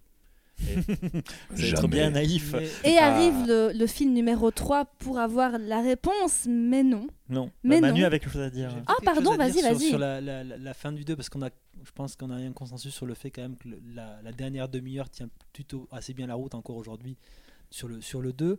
Moi, j'y vois le fait que je pense qu'on retrouve quelque chose qu'il y a dans, dans le Carpenter, c'est cette idée de, de resserrement de l'espace qu'on qu'on trouve dans beaucoup de films de, de Carpenter tout d'un coup quand il se, il, il se dé- il- le, le film se, se réduit à un seul lieu Mhm.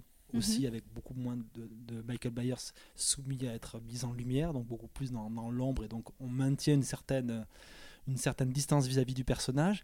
Et moi, ce qui, alors, en le revoyant, ce qui m'a assez perturbé, c'est euh, une séquence, c'est cette séquence justement où euh, il, il sort des flammes derrière, euh, derrière Laurie, et je me dis, cette image, j'ai l'impression qu'elle est, qu'elle est, qu'elle a été redigérée par, euh, de bien meilleure manière par, euh, par euh, James Cameron, Sur Terminator. Terminator. ouais, Mhm. tout à fait. qui est aussi un slasher Mhm. détourné. hein. Ouais, ouais, tout à fait. Et, tout à fait. et C'est- Carpenter euh, et Cameron, qui, qui est un grand admirateur de, de- de Carpenter, qui va proposer à un moment par, via sa société de- Mhm. de- de- d'effets spéciaux de bosser sur Los Angeles. Oui, puis qui a travaillé sur mais- New York et donc 97 voilà, aussi. hein. c'est- un, un grand admirateur de Carpenter, donc je, suis, je suis très curieux tout d'un coup de, de- de cette filiation entre les deux films, d'autant plus qu'on peut Ouais. aussi voir dans le personnage de Laurie Strode enfermé dans Tosto, de Tosto une Ah, évocation de Sarah Connor dans ça va devenir 2. évident avec les, Donc- les- Gordon voilà, c'est- Green. C'est hein, assez, étonnant de, de- de- de voir ce parallèle-là entre ces deux Bah, films-là. Je pense que c'est des schémas en même temps d'influence. On voit qu'ils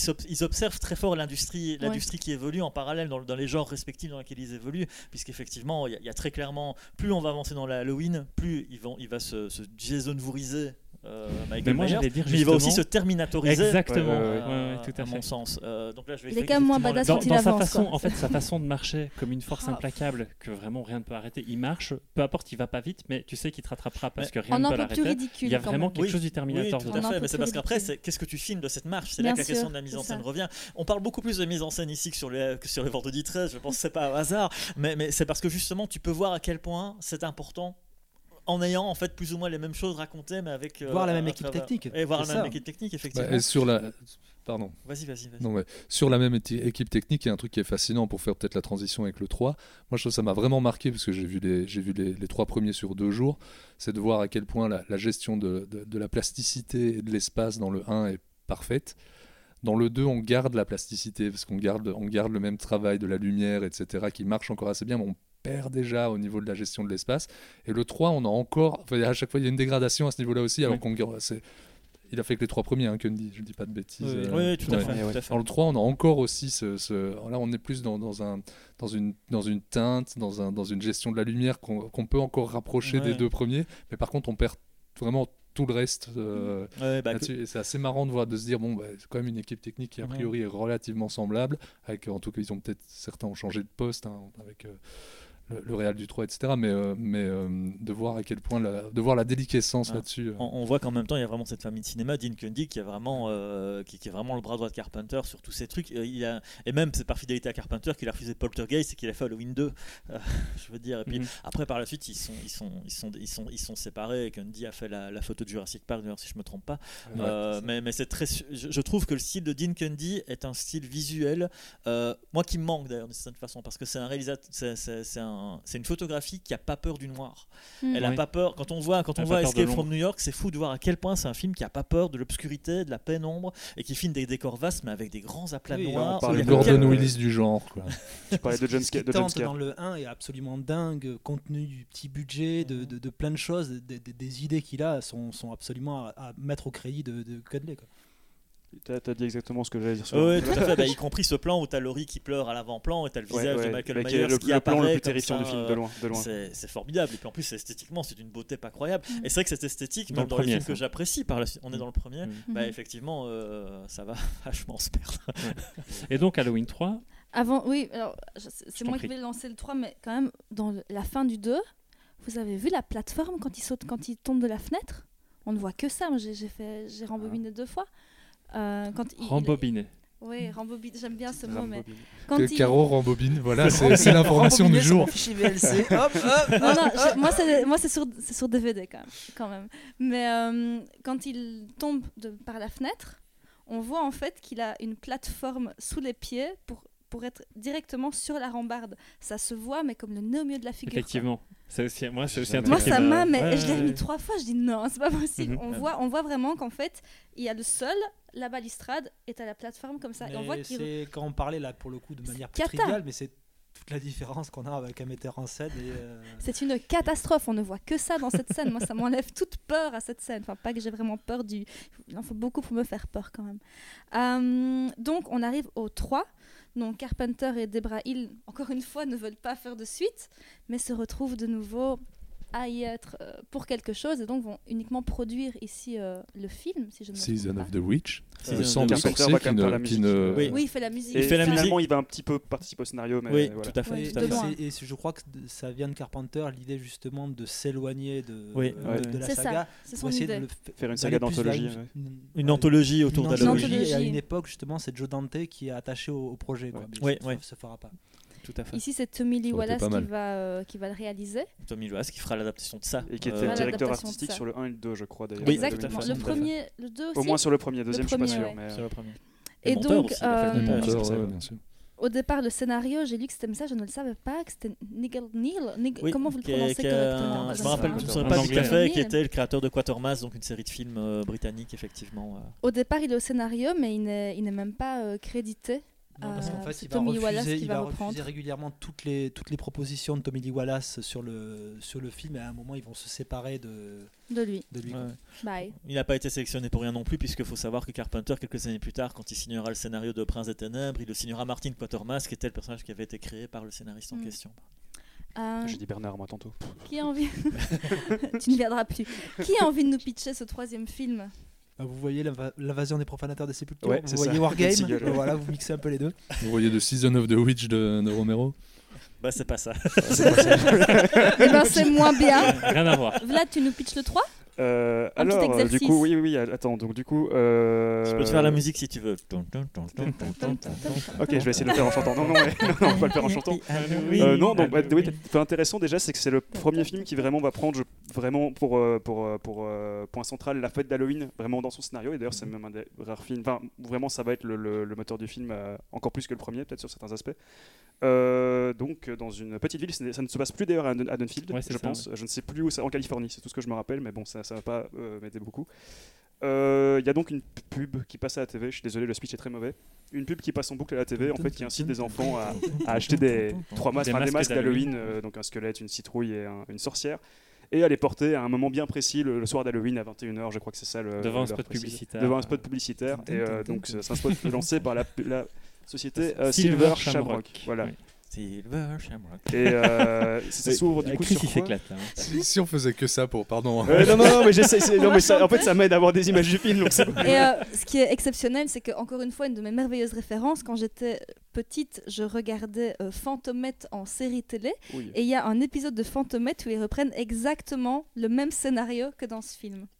Et c'est Eh c'est oui. bien ou pas du coup? C'était merveilleux, évidemment. Il faut savoir que le premier contact que j'ai eu avec Halloween 3, que C'est très En fait, non, j'ai vu le Halloween 3, je l'ai découvert la première fois l'année dernière. Je l'avais pas vu. euh, C'est vrai? là. Mais par contre, je connaissais la musique. Ah oui. Parce qu'à l'époque, j'avais le CD avec toutes les musiques d'Halloween et tout. le truc, Elle, elle vient, elle vient dans notre truc avant apparemment. Le- L'air a été repris d'autres choses, mais Ah, on peut le reprendre tout le temps, si d'où, tu euh, veux. si tu veux. Mais donc, que- qu'en as-tu pensé, Vlad? Euh, moi j'adore le 3, enfin j'adore. euh, en fait je trouve que c'est une, une, une, une série B euh. Tu sens parfois que c'est pas, c'est pas la, la plus grande mise en scène du monde. En même temps, bon, Tommy Wallace, tu vois un peu tout. Enfin, Fright Night 2, euh, ça il est revenu ou des trucs comme ça. C'est, c'est pas toujours des, des très grands films, mais je trouve qu'il c'est un peu comme euh, Critters par exemple en termes de, de série B, vraiment euh, ultra honnête et super. Et quand elle décide d'être vraiment euh, généreuse, et bah, elle y va à fond. Il y a quelques scènes, je trouve que, que, que t'oublies pas d'Halloween 3. Maintenant, bon, c'est clair que c'est un fameux chamboulement par rapport à avant, euh, avec la, la fin de Michael Myers, etc. Mais euh, moi j'apprécie beaucoup cette idée de. Même le jeu d'acteur? euh, Bah, Tom Atkins. euh, j'ai c'est toujours du mal. C'est dur quand même. hein. Ouais, mais c'est un moustache. Ouais, Moi, j'ai une Non, grande mais sympathie pour ça- lui. Quand, quand, quand il est. en- quand il est euh, Alors que Tommy Lee Wallace est super dans USS Marshall. Non, mais ce gars, quand il est euh, vraiment avec sa- son énorme moustache et qu'il voit les enfants mourir, je ne sais pas, il, il- il joue un genre de. On est vraiment Joey Triviani qui, euh, qui joue Ouais. la, la peur et la tristesse. quoi. C'est vraiment une catastrophe. Ah, genre- ça m'a pas aussi frappé que ça. Ouais, moi, je trouve, je trouve hein, catastrophique. Ouais, je crois que Ah c'est ça tellement, une, tête euh, connue des années 80 Il est dans ce genre de truc ça. que t'es juste content de le voir en fait. euh, je sais Mais, Ce que j'aime bien, c'est ses cascades. Mais... Moi, c'est ces méthodes Ah de bah. séduction où tu comprends pas comment, ça, se- comment, ce- comment est-ce qu'il arrive à séduire la fameuse scène avec euh, la. Peut-être qu'il faut parler du film peut-être en, en détail pour revenir à Oui, cette voilà. scène-là. Je n'aime pas ces méthodes de séduction, c'est juste que dans le film c'est très particulier. Je- Bah, disons que ça évoque à nouveau Jackie et Michel. Voilà. oui, tout à fait. Tout à fait. Surtout la moustache. Non, mais c'est. Vas-y, Christophe. Non, bah c'est vrai que moi, comme je dis, je l'ai- je l'ai- je l'ai découvert assez, assez récemment en fait, hein, parce que j'ai toujours associé Halloween à Michael Myers. Comme quoi, en fait, mes réflexes de spectateur de base sont exactement ceux du public d'habitude. Tu vois, Mhm. c'est- c'est juste que ouais, Halloween 3, ouais, j'ai envie de le voir, mais il n'y a pas Michael Myers, donc je vais plutôt voir tous les autres, parce que- alors qu'il est quand même nettement meilleur que pas mal d'autres, que pas Ah mal des suites, mettant le film en place. Mais il y a euh, il y, a malgré tout une forme de cruauté dans celui-là qui est assez surprenante, no- notamment parce que lorsque les, donc les enfants mettent des masques et puis il y a une espèce de puce. euh, c'est un peu particulier comme système. hein. C'est un- c'est une C'est une technologie qui a été créée à partir Stone des Age, pierres de. Stonehenge, donc elles ont une espèce de magie en elles. Enfin voilà. Mais donc par contre, quand ils entendent une certaine fréquence, euh, les- Véhiculé par le spot par le fameux spot que vous connaissez tous maintenant. Mais en fait, il y a quelque chose d'horrible qui se passe et, et jaillissent du visage de la personne qui porte le masque euh, des horreurs, des, horreurs, des animaux, animaux, des serpents, ouais. des trucs, et on voit que c'est très douloureux pour la personne. Ouais. Et on, le, on voit que dans le film, c'est un- c'est c'est la première fois qu'on voit ça se, se passer. Enfin, non, c'est pas la première fois, mais qu'on qu'on- qu'on- qu'on- on est en mesure de, de sentir la douleur de la personne qui le porte. C'est un gamin, c'est un gamin d'une dizaine Ouais. d'années. quoi. Et moi, j'allais préféré que ça leur donne envie de tuer violent. des gens. Ouais, violent, J'allais venir au fait que, en fait, euh, on, on évoquait eff- effectivement le, le deuxième volet qui devenait plus gore que le premier parce qu'il fallait de la surenchar. Et Il y a quelque chose en fait que je trouve une différence fondamentale entre le 2 et le 3, c'est que le gore qui était très fun dans le deuxième dev- devient vraiment très inquiétant dans celui-là. Parce qu'ils tuent, un- que- parce qu'ils tuent des enfants. Oui et C'est non. C'est assez rare qu'on s'autorise dans les films. Il y, a- il y a ça, et puis il y a aussi la façon Chez dont c'est Carpenter, présenté. c'est quand Ouais. même. euh, Ouais, ouais. Oui, mais dans... non, mais ici, tu Bah vois. après, j'ai envie de dire chez Tommy, chez Tommy Lee Wallace aussi, parce qu'il a Mhm. quand même fait ça. Euh, Ouais. il a un truc, il, aime bien de massacrer les enfants lui, dans ses films. Oui, mais que dans ça, dans la. De quoi ça? Le téléfilm. rigole, je rigole. Mais Vas-y, Vincent, parce que je Non, non, coupé. ça va, je- je- j'avais terminé en fait. Ah, ok. On se coupe tous. Mais euh, vous, vous aimez bien le 3 Euh, c'est comme dans les jurys, on dit on salue le geste. mais euh, c'est non, mais je trouve intéressant l'idée justement de, de, de, de- quitter la, la- la franchise et pour le coup, c'est ce que pour le coup, on peut saluer ça au moins cette démarche-là dans, dans ce film-là de faire un pas de côté. Après, je trouve que le film fonctionne assez peu. Je, je, je m'amusais à dire que c'était un mélange de wargame et de l'invasion des profanateurs de sépulture, mais je trouve que la sauce prend jamais réellement. Et, euh, et c'est le souci, je me, je me désintéresse assez progressivement du, du récit des personnages. Et donc, euh, après, ça reste c'est un film qui, a encore, euh, qui appartient encore aux années, euh, des années 70. Mhm. On est vraiment encore dans cette fiction paranoïaque, on est vraiment dans, dans, dans- dans, euh, effectivement l'invasion des profanateurs de sépulture. C'est toute cette idée-là qui est assez intéressante, je trouve.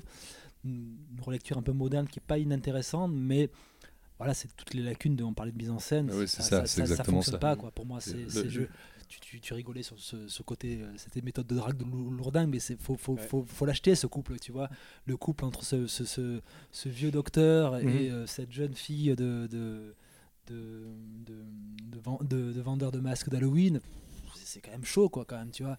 Donc à un moment, voilà, c'est quand même un film qui, qui a au moins.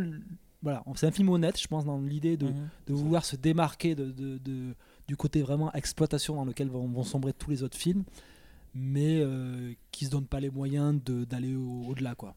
Moi, je trouve qu'ils se donnent, qu'ils se donnent les moyens. Moi, je trouve aussi. ouais. Je trouve Mais- qu'ils se donnent euh, carrément les moyens. Euh, en fait, moi, un- un, C'est ton préféré. Bah, en fait, ça fait partie de mes préférés. En fait, ce que, je- ce que j'aime vraiment bien dans, dans ce film, c'est, c'est le climat d'inquiétude constante qu'il arrive à poser. Mhm. En fait, il y a quelque chose. euh, et d'ailleurs, euh, énormément dans le traitement, parce qu'on n'a pas trop parlé de ça, mais l'antagoniste, il s'appelle Cochrane, et il a une armée de, euh, d'hommes de main euh, à lui. Et, et ces hommes de main-là, ils participent énormément à rendre le film super étrange et super inquiétant. Euh, c- ces éléments-là, c'est, des- c'est vraiment les éléments qui me font flipper, bien plus que le 2, euh, qui ne Mhm. me fait pas peur, tu vois.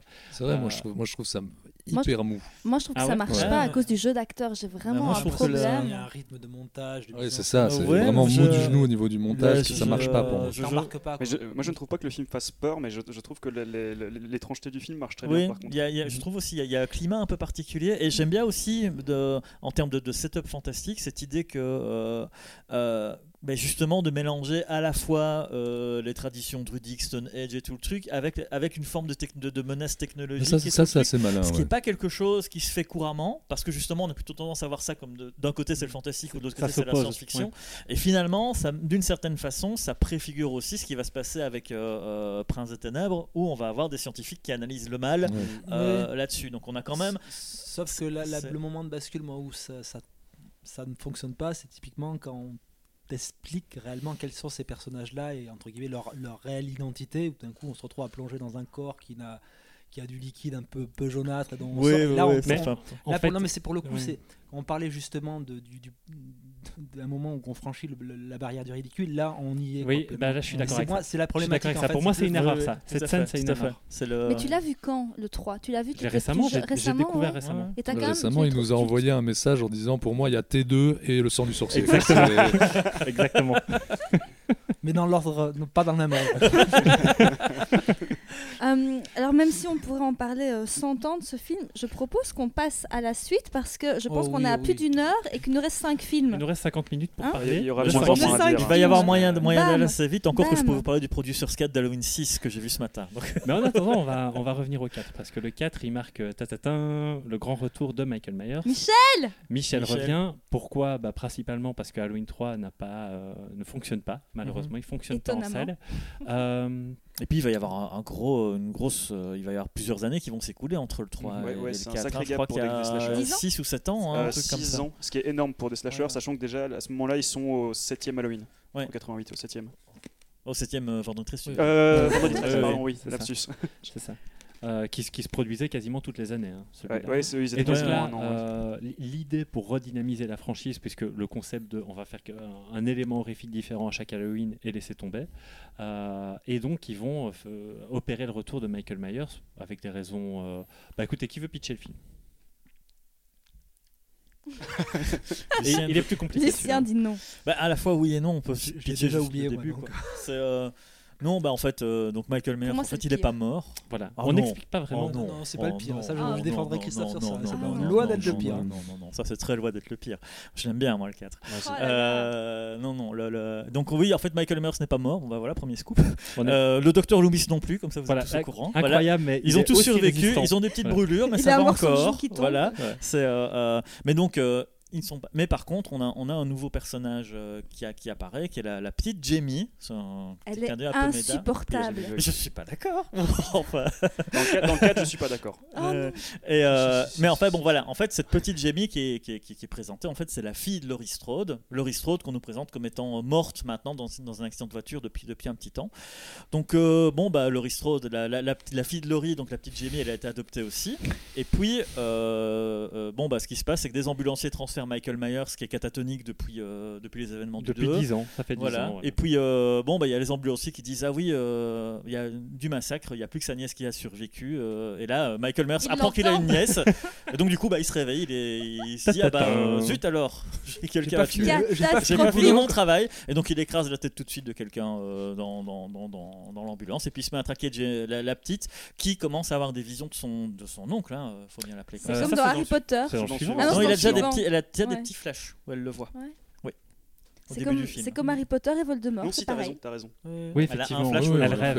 Elle rêve. euh, Ils sont reliés par Et la le, le, le film est réalisé par Dwight Little. Le célèbre Dwight Le Little. célèbre Dwight Little qui a fait l'année d'après l'année d'après je pense un, fantôme de l'opéra avec Robert Englund et qui a réalisé aussi Rapid Fire avec Brandon Lee. Mais là attendez, euh, Dwight, Little, c'est pas. Il n'y a, y a pas un film avec une souris? Non, mais il n'y a pas un. Ah, Stuart, Son Stuart cousin, son cousin Stuart C'était euh, sérieux est une souris. est une souris, il grignote, le- il faisait du montage, il grignotait Je les que tu faisais une en fait, blague. à l'époque. euh, non, non, non, moi j'avais je pense vraiment. fait une euh, blague. ça- On pourra faire un épisode sur Stuart Little si tu veux. euh. Peut-être peut-être moi je fais un plaisir. Peut-être quand même épisode dire sur Dwight pardon. Little, la souris. Vous n'avez pas encore vu, mais Et ça. D- Dwight Little, réalisateur d'Anaconda à la poursuite de l'orchidée de sang. Voilà, Voilà. C'est- c'est- Ça a en l'air fait, bien. C'est pas le meilleur des anacondas. Mais c'est clairement Dwight Little, quelqu'un qui est, bah, c'est, c'est- c'est un beau représentant de l'industrie de la série B, mais pas dans le sens snob comme Carpenter a pu l'illustrer, mais vraiment dans le sens technicien, euh, technicien du terme. C'est, il enchaîne les, films avec une certaine, euh, avec une certaine efficacité, il sait caler les trucs. Surtout qu'Halloween 4 se réalise dans des conditions encore une fois extrêmement euh, euh, difficiles parce que euh, faut que ça soit tourné vite, faut que ça s'écrive vite, et donc euh, il y a un réalisateur chevronné qui arrive derrière, euh, qui arrive derrière- la caméra. Mais ça a été mentionné déjà quelques fois ici. Là, pour le coup, le- la rupture esthétique avec. euh, avec euh, Bah, déjà, on change de format. premier. Le changement change de format, c'est ce qui m'a le plus dérangé. Ouais. Cette impression de ouais. regarder un, un téléfilm, en fait, Un tout à téléfilm. coup. Mais euh, peut-être juste parler par rapport à ça aussi, si on en vient au retour de Michael Myers, c'est parce que le 3, en fait, il a mar- euh, beaucoup de gens disent qu'il a pas marché. En fait, c'est pas vrai, il a marché. Mais c'est que les critiques, en fait, ont désingué le film parce qu'il n'y a pas Michael Myers, parce que la, la production, la, com- la communication avait vraiment été juste. Ah oui, ils on ont dit eu peur. hein. Ils ont Parce eu que je sais peur, pas si vous hein. voyez la Oui, bande-annonce de, de Hallo- de Halloween 3, c'est juste on voit un enfin je crois que c'est une tête de mort ou un masque où on voit une espèce d'araignée en sortir et c'est juste Mhm. On annonce Halloween 3 le sang du sorcier et c'est parce que justement il n'y avait pas ce, ce Michael Myers que ça n'a pas été dit aux gens que les, les gens ont pété un, un câble et euh, c'est- si ça a pris si longtemps c'est qu'il y parce a eu des que émeutes. pendant euh, pendant bah, carrément Euh, enfin. Aujourd'hui, il signerait des pétitions. Ils C'est ça, avaient des problèmes plus avait des pétitions importants sur les réseaux hein. mais mais pendant- c'est pour ça que ça a pris si longtemps aussi, parce que pendant 6 ans, tu as eu une bataille où Carpenter, lui, avait en fait encore des parts dans la production, mais qu'il Mhm. y avait des, des idées de scénario qui avaient été lancées. Euh, D'ailleurs, il voulait se baser sur les, euh, les, les deux gosses du, du, du premier qui ont Mhm. survécu, dont euh, Tommy, Oui, Tommy Doyle. Ouais. Tommy Doyle qui reviendra Paul deux Rudd. fois qui encore reviendra après, Paul. Rudd, c'est ça Ant-Man, voilà, qui viendrait. Ah, voilà. On n'y est pas encore. On n'y est pas encore. Mais euh, d'où le fait que Carpenter se casse et qu'il a revendu toutes ses, bah, toutes ses parties dans, dans, dans la- dans l'affaire, mais que. Mais que j'ai un trou. Euh... Moustapha Akkad, ou Oui, le mais, mais ça producteur. t'as déjà parlé, donc oui, donc on, on en est là. Voilà, pardon. Oui, il prend tout, il reprend tout le contrôle en fait à ce moment-là, hein, euh, Moustapha Akkad, et donc qui, effectivement. qui est un peu le Kevin Feige de la, de euh, Oui, la c'est la, la Halloween. franchise Halloween. Chaque- film est conçu en mode marabout, Le- le- ouais. on, dit, bon, on avance des Le billes, Kevin on va voir Feige syrien. Oui, oui, oui, tout à fait. Mais vraiment, sérieusement, vous, la- vous n'avez pas envie de la buter, la petite? Non, non, non, non, c'est. De- euh, de Moi, la j'ai- moi, un oui. attachement parce qu'elle joue dans le dernier Samaritain de Shell Black et donc Ah ouais, c'est- est- possible. Oh. Après quand on l'a fait jouer, mais- On alors, peut pas si souffler dans, dans, dans le 4 quand on le 5 dit le fait bon- jouer le- la, le dernier la- la- Samaritain. la psychotique là ça, ça devient quand même très problématique. Mais après c'est ce qu'on en parlait, c'est là pour le coup. euh, on n'a plus du tout le, le pas de côté du, du, du, du 3. Là, on cherche à raccrocher les, les, les wagons dans, dans, dans- tous les sens. À chaque fois, bah, ça va être la problématique des Halloween où on va te créer des personnages qui ont une filiation avec le film Mm. original ou un personnage du film original, etc. Et c'est catastrophique. Bon, on moi, je- tourne, je pense on tourne dans fait- une logique de Ouais.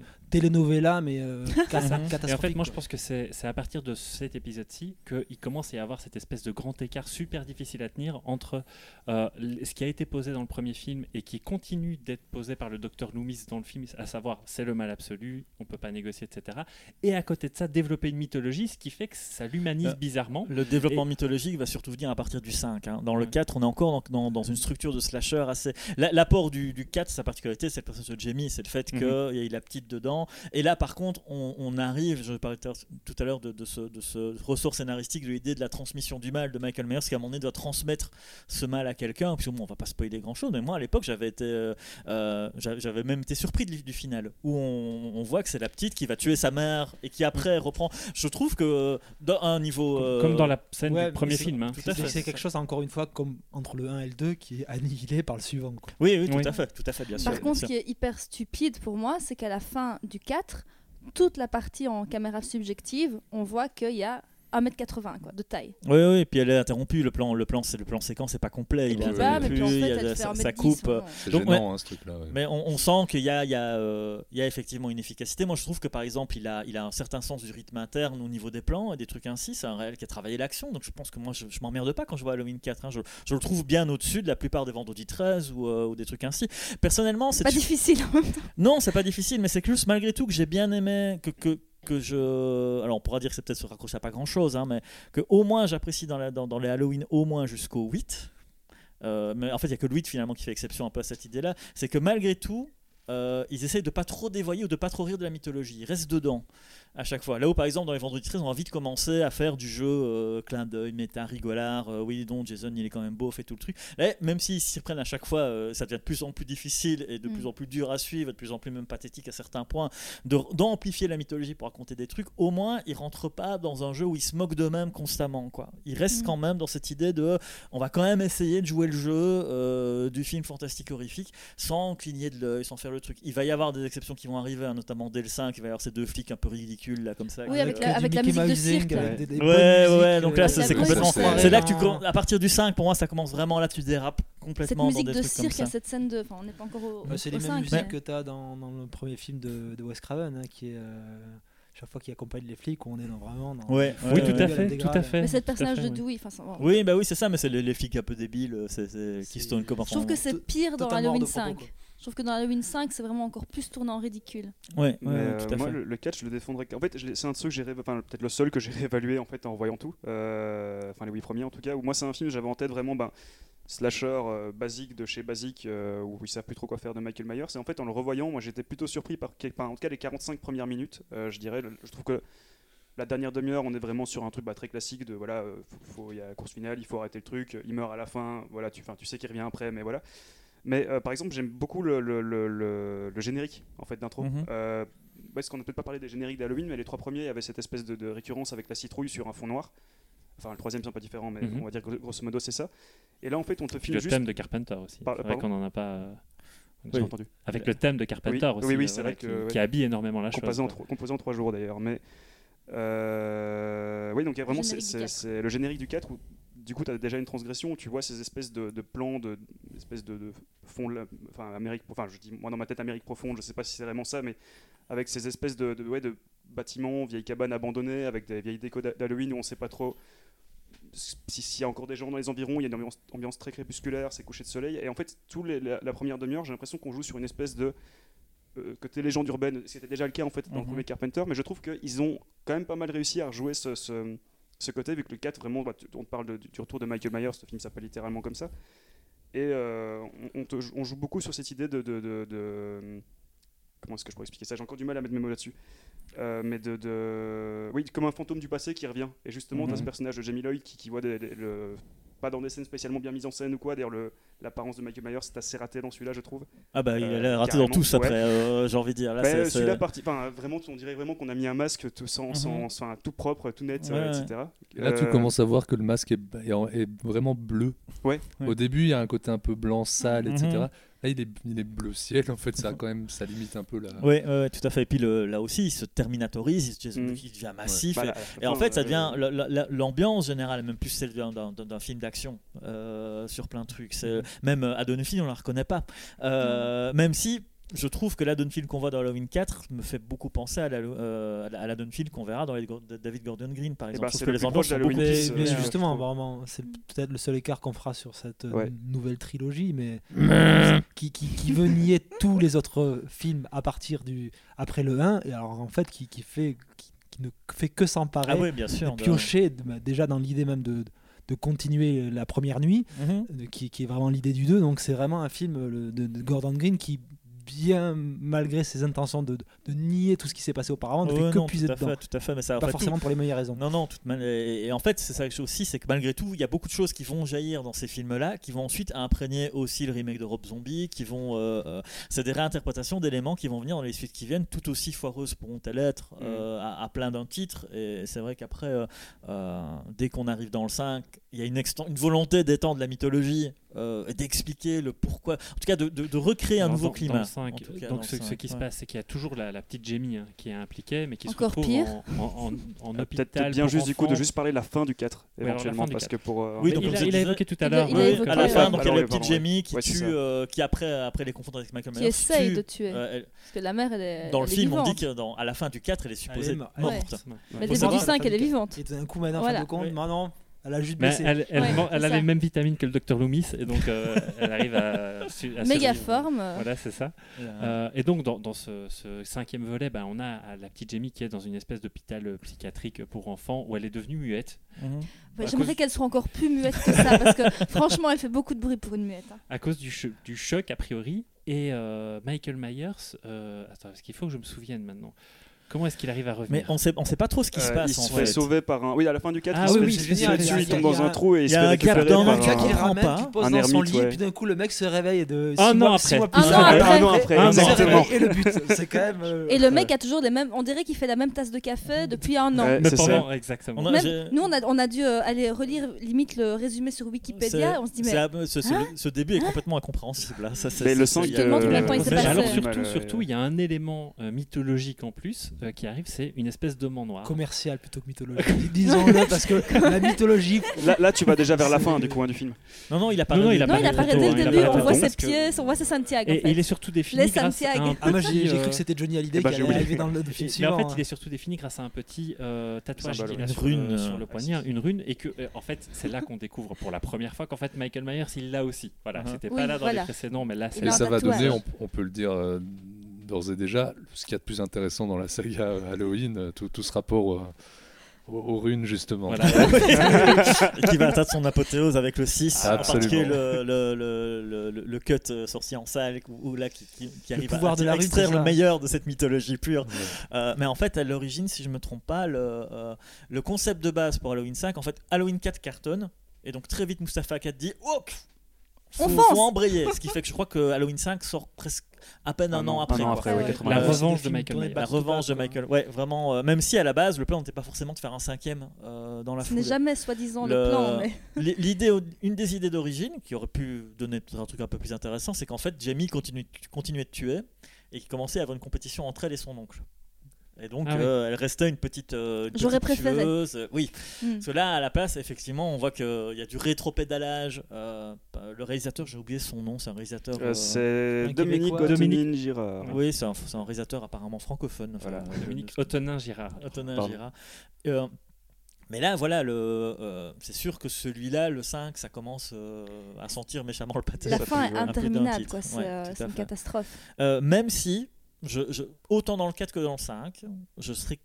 Je, je défendrais au moins des petites attentions de parfois renouveler le travail dans le, le- les, les interactions dans le décor. C'est-à-dire que le, dans le 4, il y a ce, ce petit, ce petit moment qui se passe sur le toit que je trouve plutôt pas mal troussé. Et dans le 5, il y a ce moment où la petite essaie de s'enfuir euh, via une espèce de conduit qui amène le, le- le linge de l'étage à, à la cave. Ça crée Et où elle se retrouve ouais. coincée là-dedans euh, et que Michael Myers essaye de, de le truc. Aucun des- aucune des suites ne va commencer, Je- ne va essayer de travailler ce genre de, de travail à des décors. Bah, Il y a, il y a une, il y a- je sais plus dans lequel c'est, mais euh, c'est H20, je pense, où il y a un- une idée un peu semblable avec, Avec un monte, passe-plat. Avec ouais, le- un passe ouais, plat. ouais. passe Un plat. monte charge. Mais je suis d'accord avec toi, c'est la, c'est la, enfin la, à mon sens la seule scène vraiment fonctionnelle du film, en tout cas celle que je préfère. Est-ce que vous vous rappelez dans le 5 ce personnage de, de Loubard des années 80 Euh, le, gars, en- mais vraiment, Oui. je je en le revoyant, c'est Le jeu oula, d'acteur c'est vraiment le, le- Qui le- adore sa le voiture. boss final des Loubards de- Oui. des Oui. années 80, Ouais, ouais, ouais. qui est dans sa voiture en un plan. C'est et vraiment sur- en, en un plan. hein. Il engueule une fille. Il y a son pote qui arrive en faisant une blague de cul. Euh, il ouvre la porte, la fille vient, il l'embrasse, elle sort, il se recoiffe, il met ses lunettes et puis il fait un fuck à un flic. Un plan.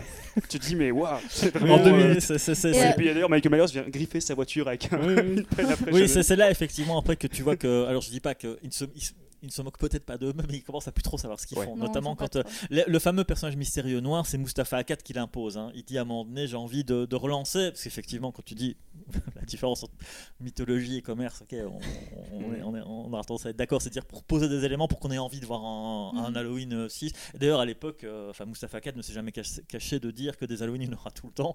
Et c'était son intention, effectivement, la fameuse apparition de l'homme en noir. Il descend en bus, il y a ses Santiago, et pour montrer qu'il est super Et méchant, il il, savait saute pas, dans il un savait pas quoi en faire. hein. Il ne savait pas quoi en faire tu- pour les tu suites. C'était juste tu un le vois clairement, ça. puisque de toute façon rien ne t'est montré à part ses syntaxes tout du long et cette fait, petite rune. Donc Le- on est le vraiment petit truc, il fait quand même quelque chose, c'est qu'il libère Michael euh, À à, la fin, du. À film. la fin tout du ça. film. Mais, oui, mais sans savoir quoi en faire après. hein. Ouais, Pareil pour le symbole. Il savait pas euh. du tout euh, le. Il y, avait le place symbole en même temps. Il voulait en faire quelque chose parce que on peut le voir. Euh, il est utilisé dans le décor à un Mm. moment quand il euh, le Oui, docteur Loomis passe sur le mur on le voit dans la maison des, des meilleurs il y a quelque chose Je qui me revient tout Je le me suis temps toujours demandé que- pourquoi. oui oui Euh, Ah, mais euh, ça, il ne savait pas. mais il y, a, il y cette idée qui revient qu'il y a un élément de décor qui va être récurrent dans tous les films, c'est la maison où le crime euh, originel a été conçu, donc la maison des meilleurs revient dans tous les films avec comme un une espèce de maison. génial, je sais plus dans lequel, où justement c'est euh, la famille qui a réaménagé, qui a adopté la gamine, mais qui a réaménagé La dans la maison. La famille Strode est retournée vivre Ah, là-dedans. mais ça, c'est le Ah oui, c'est ça, c'est celui mais qui comment suit. ça tient debout ça C'est celui Ouais, qui suit. Ah mais ça ne tient pas debout. je pense Ah que mais c'est c'est à vous de voir si vous voulez enchaîner, si vous avez fini ce que vous vouliez dire sur le 5. Mais Je voulais euh, juste dire que dans le 5, c'est le seul qui on mentionne le préservatif, parce qu'on est en 89. Ah ouais, c'est Mhm. embarrassant ça. Oui effectivement. C'est quand même Ouais. embarrassant, d'autant plus quand t'es es venu voir un film Je un- me souviens pas du tout. veut un peu être transgressif et tout d'un coup t'as en plus la leçon de morale. Ouais. Exactement, Porte mais on du est en préservatif. 89. C'est très bien de porter un préservatif, Bien mais là quand même dans ce genre de film là, Ouais. c'est- pas là où tu Oui, t'attends c'est de là- voir ça. En fait, euh, on euh, s'appelle Transmission, hein, les gars. On est vraiment. euh, Donc vous avez compris qu'on était plutôt la partie trans que mission quoi. Mais euh, curi- curieusement, c'est un des seuls volets de la saga qui aura des vrais problèmes avec la censure.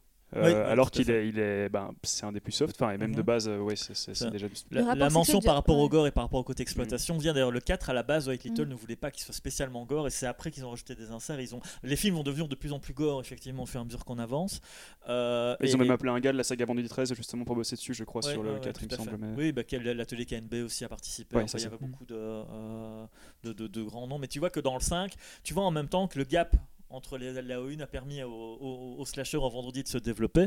Et donc, euh, euh, on peut voir que euh, bah, tu as toutes les figures qui viennent. Là, euh, c'est dans le 5 qu'on voit vraiment une fête d'ados, par Ouais. exemple, avec euh, Mhm. Propice au massacre. Et tu sens que là, ils sont en train de ramer, qui, Ouais. sont, à- qui, sont, qui sont plus à, à l'avant du, du, de, de, de- de ce genre-là, qui Ah sont oui, vraiment non, à la à traîne. Ils sont, euh, eux, ils essayent de courir après et ils ont l'aura de Michael Myers et la musique de Carpenter qui reste pour du long parce que c'est euh, le compositeur, son co-compositeur Alan Howard par contre qui reprend le pupitre et qui maintient, qui va tenir le, le pupitre jusqu'au 6 encore. Euh, mais c'est presque le, le- même la musique ne sonne plus pareil Ouais. donc même là, euh, le thème a beau être C'est là. bien moins bien. ouais. Bah, peut-être la, la dernière chose que j'aurais à dire moi sur le 5, enfin et le 4 en même temps du coup, c'est par rapport à Donald Pleasence, le Dr Loomis, du coup il y, a- il y a vraiment ce truc déjà dans le, dans le, pro- enfin, dans le premier il y avait déjà ce côté ben, euh, et volontaire de- d'en faire une espèce de prophète comme ça. Mhm. Euh, dans le 2 c'était toujours là, même si tu sens que ça commence un peu à être vacillant, mais alors dans le 4 et surtout dans le 5 c'est...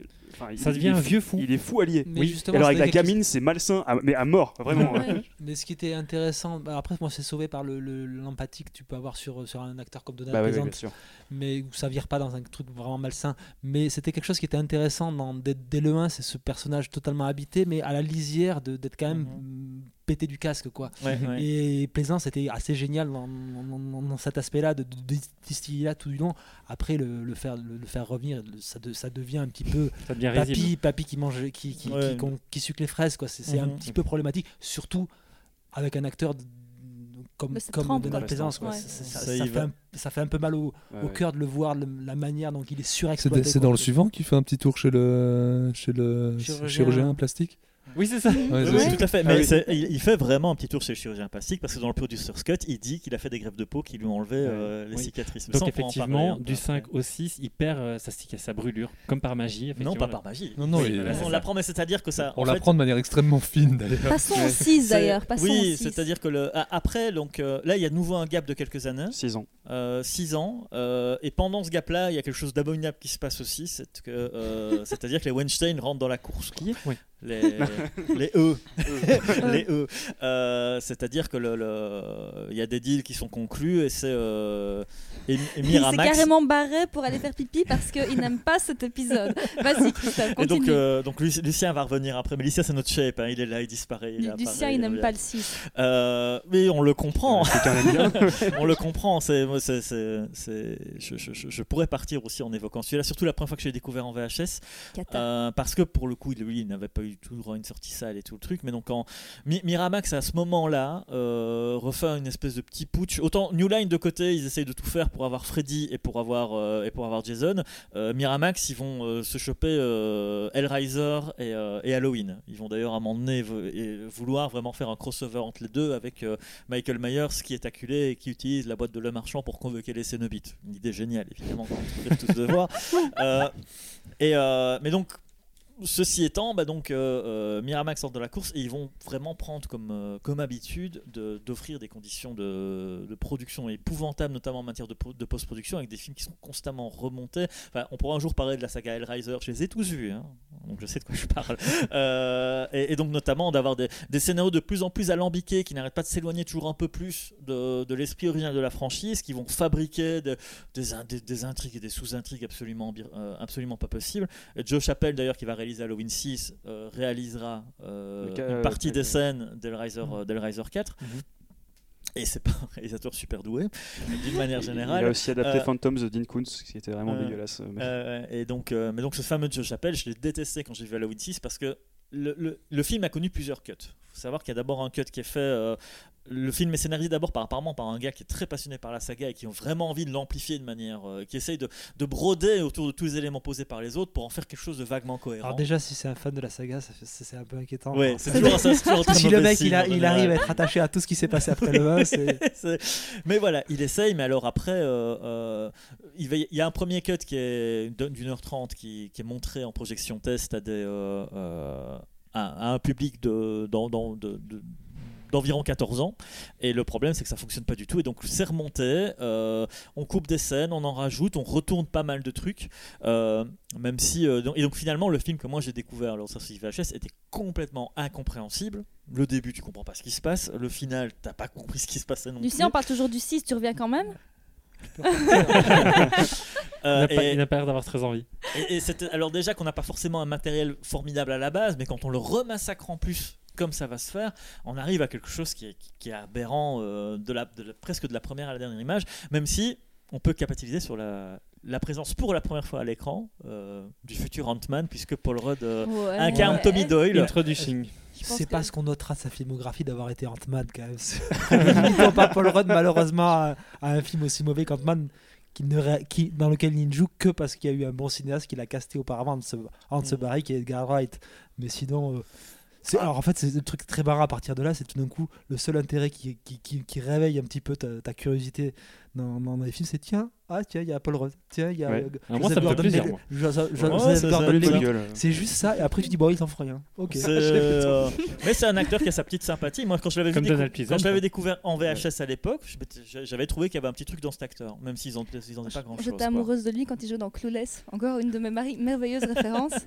Euh, Par contre, il c'est est bien meilleur que tous- tous les, tous les épisodes d'Halloween de Clueless. tu vois, Clueless mais le, le Clueless, c'est un très très bon film. le cas d'Halloween de 6, il y a- Jane Austen, pardon. j'aime merci. Il y a ce, ce truc où je trouve effectivement. Moi, je sais que j'ai vu la, la, la version euh, producteur, producer, Producer's Cut euh, à sa sortie en 2014-2015. Il y a- il y avait Mhm. un, un- enfin, illégalement, voilà. Mais, euh, mais le fouet, bien, mais j'ai déjà pas un bon souvenir. J'en ai pas beaucoup, mais euh, par, par rapport au, au- au montage cinéma. euh, je crois que c'est un film que j'ai dû voir trois fois, donc la troisième fois pour euh, le rattrapage ici, et j'ai rien, com- mais rien compris. Euh, Mhm. vraiment, c'est- c'est c'est invidable. C'est- Christophe, il- tu peux nous pitcher justement ce sixième film Non. Alors, oh, alors ça va être Wow. difficile. Allez. Alors, le- on se retrouve euh, dix années après Halloween 5. Voilà. Euh, on comprend que Michael Myers. On comprend plus ou moins que, que- que Michael Myers a été laissé, a été laissé pour mort de l'explosion du commissariat dont l'homme noir l'avait libéré à la, fin, à la fin du 5. Mais le film s'ouvre sur une, une- une femme en train d'urer dans un couloir. On comprend plus tard que c'est Jamie, dix ans plus tard, euh, qui accouche d'un enfant dans des, des décors de, de sous-bassement, d'un truc comme ça. Visiblement aux mains d'une secte. secte qui serait euh, la secte euh, visiblement dirigée par le fameux homme en noir. Le bébé, euh, on lui met la fameuse rune qu'on avait déjà vue dans le 5 sur le torse. Euh, et euh, il y a une infirmière qui décide finalement de rendre le bébé à sa maman. Elle dit Prends, file, dépêche-toi, fouille. Puis Michael Myers arrive, tue l'infirmière et prend euh, Jamie en chasse. Puis on arrive après, on revient à Dunfield où on comprend que bah, le docteur Loomis est encore là. Euh, il- on, le croyait peau. mort à la fin du 5, mais non. Avec une grève de peau cette Oui, il a fait une greffe de peau. Donc dans le Producer's Cut, il explique.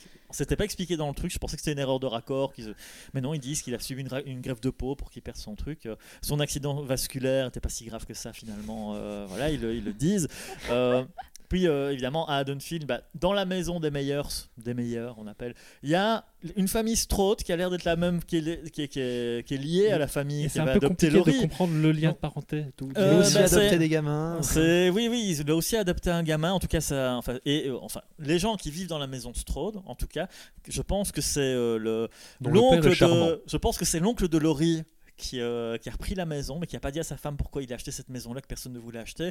Le fils de sa fille commence à avoir des visions où une voix la- la- la- l'appelle à tuer, à tuer les gens. Et dans la maison d'en face, il y a le jeune Tommy Doyle, euh, qui était euh, le- l'enfant que, que, que Laurie Strode gardait dans le premier Halloween, qui restait obsédé par Michael Myers et qui est convaincu que Michael Myers va finir par revenir. Et euh, en véritable stalker, il regarde par les fenêtres, il regarde ce qui se passe. Il voit l'héroïne à moitié à poil, enfin visiblement, euh, voilà, mais avec un Paul Rudd qui est bien, c'est la joué malgré tout un peu inquiétant dans celui-là. hein, euh, c'est voilà, il fait un peu, il a l'air un peu chelou quand même. hein, il un premier rôle au cinéma d'ailleurs. hein, Pour moi, le, le seul truc intéressant, mais qui est, qui l'exégèse de, de film, c'est c'est le, le renvoi qu'il fait au cinéma d'Hitchcock. On a peu parlé de ça sur, le, Mhm. sur le Carpenter, parce que c'est pas forcément un cinéaste que, que Carpenter cite explicitement, mais qui est quand même très prégnant dans, dans Halloween. Et là, pour le coup, de renvoyer à fenêtre sur cours cette idée-là, bah après, c'est juste, Mhm. ça reste à l'étape de embryonnaire et pas du tout développé. Mais c'est le seul truc qui, peut, qui, qui est entre guillemets relié un petit peu Mhm. entre guillemets aux influences de Carpenter sur le premier Halloween. Ouais, c'est d'autant plus notable que euh, il y a très peu de, très peu de références à Hitchcock dans le, dans le cinéma de genre de manière générale. Non, mais là, Ça, là, c'est là, original. elle, elle est- elle est bien sou- soulignée. parce Ouais, ouais. Il y a le côté un petit peu quand même arty de, de, de- c'est pas c'est pas Miramax c'est Dimension pour pour cette branche là. Ouais, ouais, c'est Dimension. Le... Mais bon, voilà, on essaie, on voit qu'ils essaient de construire un truc. Alors le pro, le, le, le producer, le producer cut, le produ, oh, Bon, bref, Lui, ce- celui-là, la version, la, plus, la version intégrale, on va dire, était, était relativement avare en meurtre. Ça met du temps à s'installer. Ça insiste pas mal sur cette histoire de secte, parce que j'ai pas dit dans le pitch qu'en fait tout ça est intégré par une histoire de secte et euh, notamment une mystérieuse rune qui est destinée à faire en sorte qu'un enfant tue les membres de sa famille pour éviter que des catastrophes se répandent dans le monde. Pour le démon Thorn qui aurait pris possession de Michael Myers. Oui, voilà, c'est- euh, alors- on comprend dans le producer's cut que en fait l'enfant en question qu'on voit en réalité a été fécondé par Michael. Donc en fait Michael essaie de Et, qu'il a, et, et c'est. C'est la séquence fait Jackie et Jamie, Michel de Jamie, Michael. Oui. Donc euh, il, C'est- s'est fait c'est C'est Jamie et Michel. Jamie et Jamie et Michel, Michel. voilà. Donc il y a une séquence flashback où effectivement elle se souvient plus ou moins de ce qui se passe. Alors tout ça est très confus. Euh, Le bébé est laissé dans une poubelle à un moment. dans un oui, bah, euh, c'est-à-dire qu'à un moment donné, en fait, elle laisse le bébé euh, effectivement dans des toilettes ou je sais plus quoi, d'une gare. Alors le personnage de Tommy Doyle arrive à comprendre que c'est dans une gare. Il arrive au milieu de la matinée. là, il Bah, vient rechercher le. Il est le seul à retrouver 16 des- heures plus tard, Voilà, un il est le seul à voir qu'il y a des traces de sang dans une, euh, dans, dans une, dans une gare Dans hyper fréquentée. Enfin voilà. Bon, Joe Chappelle est pas Le- le. le- L'enfant ne pleurait pas. hein, non, que- non, non, il a pleuré quand 16 il est arrivé. Euh, c'est visiblement. Enfin bref, tout rien de tout ça ne fait sens. Mais en plus, faut dire que dans, dans la version d'origine, euh, à la fin, on apprend que euh, le docteur Loomis est destiné à devenir le tuteur de Michael Myers. Et donc il prend la place du mystérieux homme en noir. Mm. Et euh, le docteur Loomis commence à avoir une rune lui-même sur sa main. Il devient responsable de Michael en fait. Rien de tout ça n'apparaîtra dans la, dans, dans la version sale. Toute la phase sera remontée. On va remettre plutôt des histoires de, de- de fécondation in vitro, de manipulation, auxquelles on ne comprendra rien non plus. Moi, j'ai rien compris. Euh, moi. on n'a rien compris. Bah, personne. il y avait Paul Rudd. C'est voilà, c'est ça. Et Donc, Donald euh, Pleasence qui est mort euh, juste après le tournage. Juste après le Ouais. tournage. Il a peut-être pas vu le cut.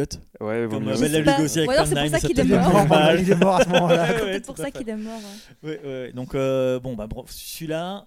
Quand je l'ai vu, je pensais qu'on pouvait pas faire pire, mais il y avait Halloween Résurrection quelques Toujours années pire, plus ouais. tard. voilà.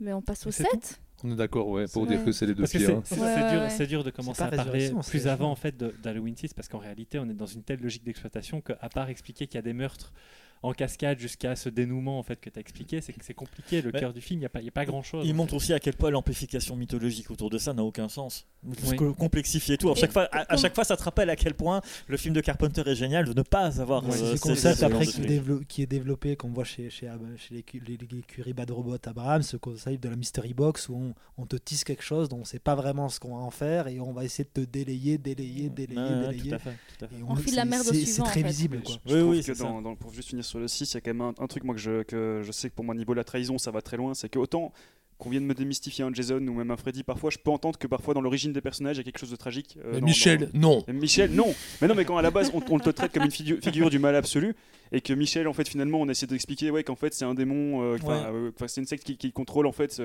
Euh, Enfin, en fait, il est gentil au fond, t'es là, bah ça pour moi c'est la plus grande trahison que tu peux faire. Tout à fait, à- à- au du coup, premier, il n'est plus autonome. En plus, ouais. on dit que c'est le jouet de. C'est c'est le en jouet avait un secte, pas et n'a- c'était celui-là. Ça n'a aucun vraiment, sens de, de- de faire ça. Pour la petite anecdote, Tarantino avait été abordé pour faire un, pour Mhm. écrire euh, pour écrire un Halloween 6. Ça a très vite été tué dans l'œuf, Ouais, hein, ça, tout à mais, fait. euh, effectivement, il avait été approché.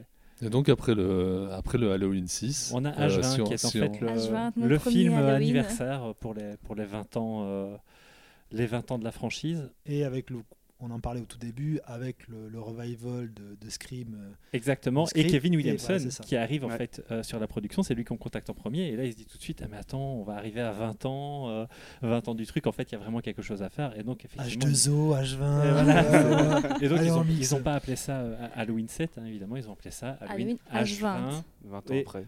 Et je- Oui, parce que En le titre français, français c'est Halloween hasard, 20 ans après. 20 ans après, voilà, Ouais. c'est ça.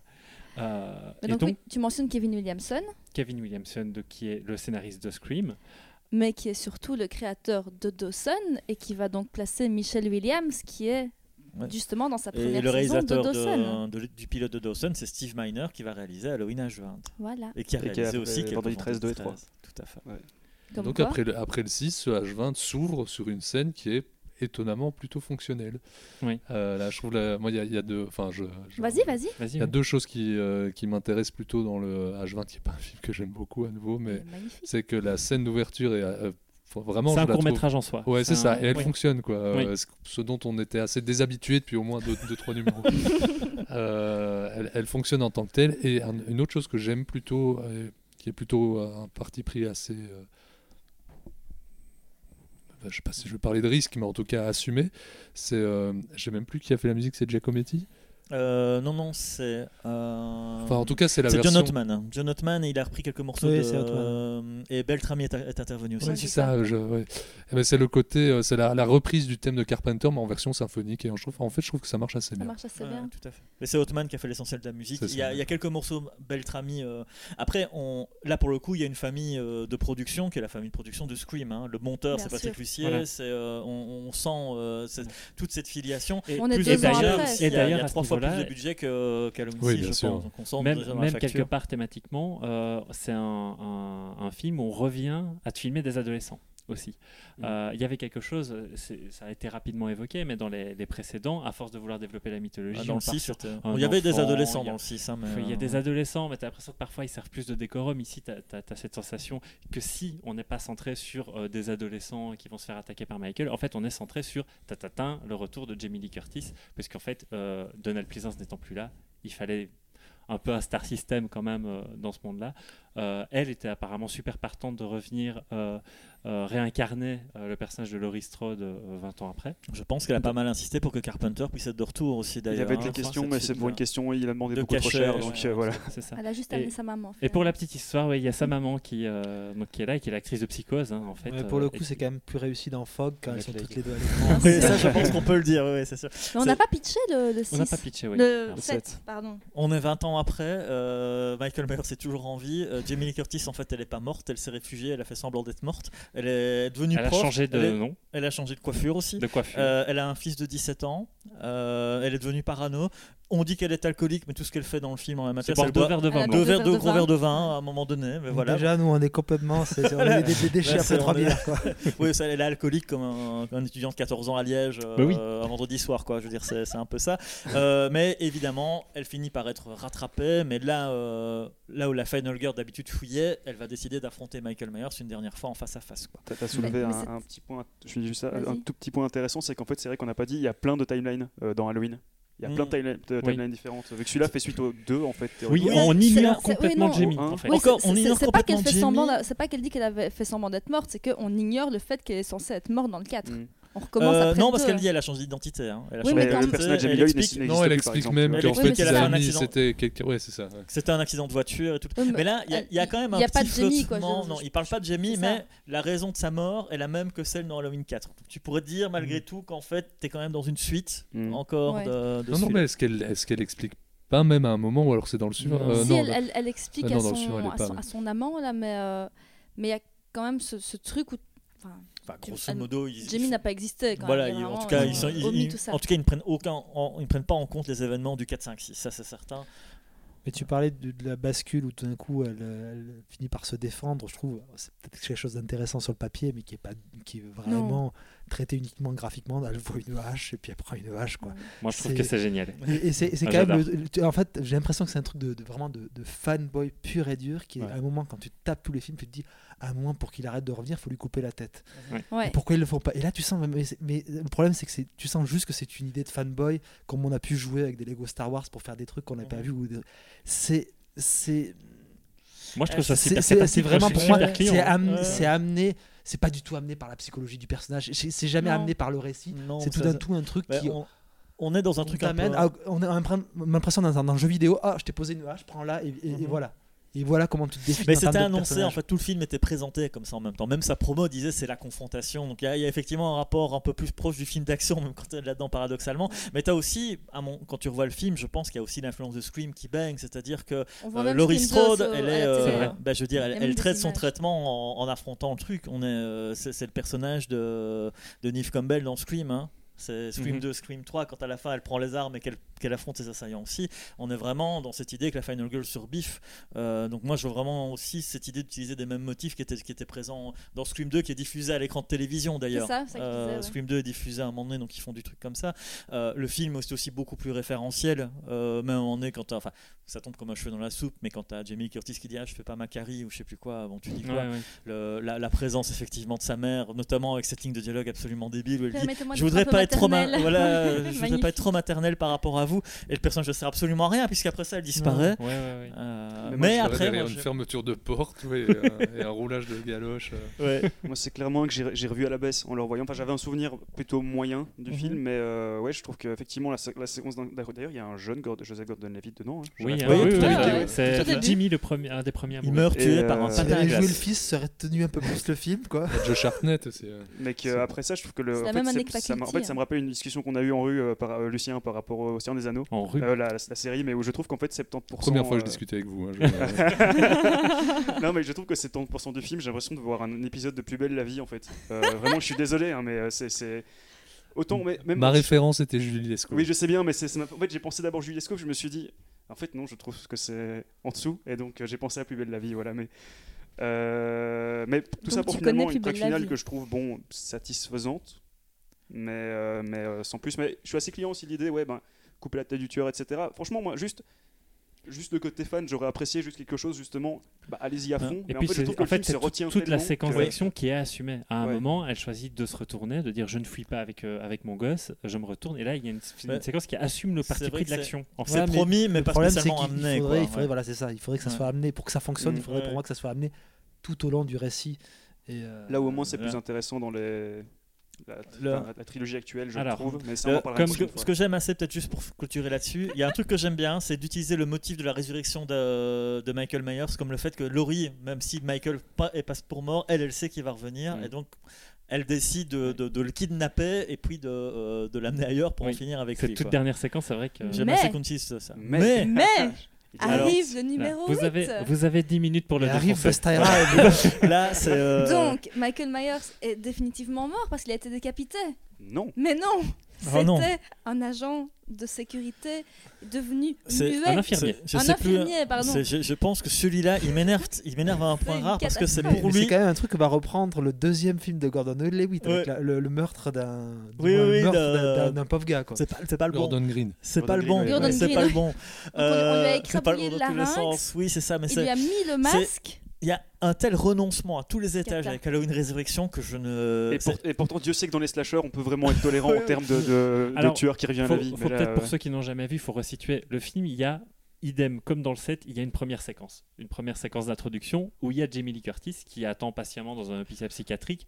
Qui d'un coup devient, alors qu'elle est- c'est une warrior depuis le début de la Ouais, là, elle est devient complètement, catatonique. Oh, on ne parle plus de son fils. Je sais Ouais. pas trop s'il est Non, là. ou- pas. Ouais, ouais, quoi. c'est- Elle attend l'arrivée de Michael. Il y a à nouveau une séquence d'action où bêtement elle se fait tuer, euh, elle se fait tuer par un coup de Michael. couteau, euh, Un coup de couteau, elle lui dit on se reverra en enfer, et puis là, hop, c'est une fin de tournage pour Jamie Lee Curtis. Et alors là, le cœur du film arrive. Euh, en fait, Non, non, la concept- rate. la rate du film arrive. Et le concept, c'est en fait pour une émission de, de pseudo-télé-réalité, on enferme une bande de jeunes dans la, la maison en fait dans laquelle a vécu euh, Michael Myers, qui est complètement laissé à l'abandon. Sauf que bah ouais, ça, ça, ça va un peu, à- ça va le trigger. Il était là en fait et il va commencer à les tuer un à un. Ça me rappelle le Voilà. pitch, je sais plus quand le film est sorti, il est sorti après de Hellraiser Hellworld. C'est 2002 Euh, celui-là en tout cas, le Résurrection, je sais pas. Euh, Hellworld, c'est un peu plus tard, mais c'est aussi euh, Miramax, Ouais, ouais, ça, je pense c'est quand euh, même le Est-ce que c'est le, le seul- premier où euh, euh, Akkad euh, est décédé là dans les Oui, attentats tout à fait. Moustapha. Akkad est décédé dans un, dans un, dans un attentat, je pense d'ailleurs. En Libye, je crois, Ouais, ouais. ouais, un, un attentat en Libye. Et effectivement, ce qu'il y a, c'est que théoriquement, alors comme toujours, on dit euh, H20, c'est le der der, on décapite, on n'en revient plus. Évidemment, ça cartonne et donc on en refait un autre. On élimine Jamie Lee Curtis, mais avec une Il a ramené plus que le premier Halloween Ouais. d'ailleurs, théoriquement. avec un tel cynisme, dans le sens où on- j'ai rarement vu une telle démonstration de balayage de tout ce que le film précédent Bye. pouvait vouloir te raconter. Euh, ah non, c'est cathartique, mais elle, euh, les 10 minutes, c'est juste rien. Euh, Ça rien. Jamie Lee Curtis n'a plus Tout ce qu'on a défendu dedans. juste 5 minutes auparavant. C'est fini. mais, ça sert à, terminé. mais ça sert à mettre son nom au générique. Voilà. Et, et après, on a cette espèce de truc concept, comme je disais. Ça me fait penser à World parce que c'est euh, c'est aussi cette idée qu'on va, on est loin de la mythologie de Clive Barker, mais on est dans une maison pour la promotion d'un site internet, d'un jeu vidéo. On a, on a- c'est un jeu et on fait venir des jeunes qui doivent trouver les moyens de résoudre leur truc. Et euh, bon, bah, c'est très similaire à ça. Ça n'a rien à voir avec ce qu'Halloween t'a raconté jusque-là. Euh. Mais encore une fois, c'est très visé public de l'époque pour les réintéresser au slasher. C'est encore une fois dans le casting, on reprend des acteurs American Pie, Dawson, Battlestar Galactica. Oui, c'est des- la première fois moi, où je trouve qu'il y a vraiment des personnages profondément détestables. Ouais. ouais, ouais, ouais, Ouais. Non, Ce qui est quand même ré- quelque chose d'assez récurrent dans le slasher, mais pas forcément qu'on avait dans, dans Halloween. Mhm. On, peut, on, a- on peut détester le personnage de, de la jeune De Jamie. gamine, Ouais, de ouais, Jamie, ouais. etc. Mais c'est pas lié à un traitement de tous les personnages euh, du, film, des, des ados entre guillemets du film. Là, ils sont tous plus tête à claque que l'un que Mm. l'autre. Ouais, ouais. Et donc, il y, a- il y a vraiment pour le coup une rupture, je pense, à- à- dans le traitement des, des personnages où tu pouvais à la rigueur Oui. avoir un tout petit peu d'empathie. Là, Là, c'est de la chair à canon. c'est de la Enfin, c'est de la chair à pâté. Ils sont juste destinés à se faire massacrer. Et puis, euh, et puis même, je veux dire, il n'y a pas une idée qui exploite même son postulat. Euh, quand même, c'est très éloigné de. c'est- J'aurais plus facile de défendre euh, Halloween 6 pour le coup que je je porte pas spécialement dans mon cœur que, que, que cet Halloween 8 qui en plus a, a plus de moyens déjà malgré tout. Euh, mais euh, euh, je- je- c'est tellement fou. C'est Ouais, tellement bah fou d'en arriver le- à Busta Rhymes qui fait du karaté euh, pour latter Ouais. la gueule de Michael Myers. Bah, c'est comme ouais. ça qu'il meurt, quoi. Enfin, c'est- une catastrophe. Rien que l'introduction, tu as ce truc bah, avec euh, Jimmy Lee Curtis qui était là juste parce qu'elle était liée par, par contrat et qu'elle est sur l'affiche du film hein, quand même parce que bon, il faut, il faut raquer le Ouais, truc, ouais, quoi. ouais. Mais que moi j'ai l'impression, ouais, c'est Rick Rosenthal qui le réalise, celui qui a fait le 2, peut-être important Oui, j'ai trouvé une interview de lui où il était vraiment de l'époque où vraiment c'était. Il est super content de revenir, etc. Temps, bon, il va pas dire l'inverse, hein, mais. euh, alors, moi, c'est ma théorie, du complot personnel, je sais pas, mais il y a cette scène où justement, quand ils interviewent les jeunes qui doivent aller dans la maison euh, pour l'émission, en fait, ils font tous leur espèce de, de petite critique de Michael Myers, de euh, leur, manière de l'intellectualiser, ce qu'on fait peut-être un peu ici aussi quelque part, et que du coup, t'as l'impression qu'il se fout un peu de la gueule du film de Carpenter, et tu te demandes, est-ce que c'est pas, enfin moi c'est ma, théorie du complot que je dis, dis pas que j'y crois, mais est-ce qu'il y a quelque chose vraiment, tu veux prendre ta revanche sur un truc que t'as pas pu régler pour le 2 ou quoi, mais ouais, c'est, c'est- t'as l'impression qu'il veut se lancer dans un petit côté un peu méta au début, mais qui marche pas du tout, et qui lâche très vite d'ailleurs. Ah euh, ouais, ça, ça, me- ça me met un massacre à tous les niveaux. Bah, c'est vrai qu'on pourrait presque se demander pour réussir à foirer à ce point-là tous les aspects Mm. euh, sur le fond.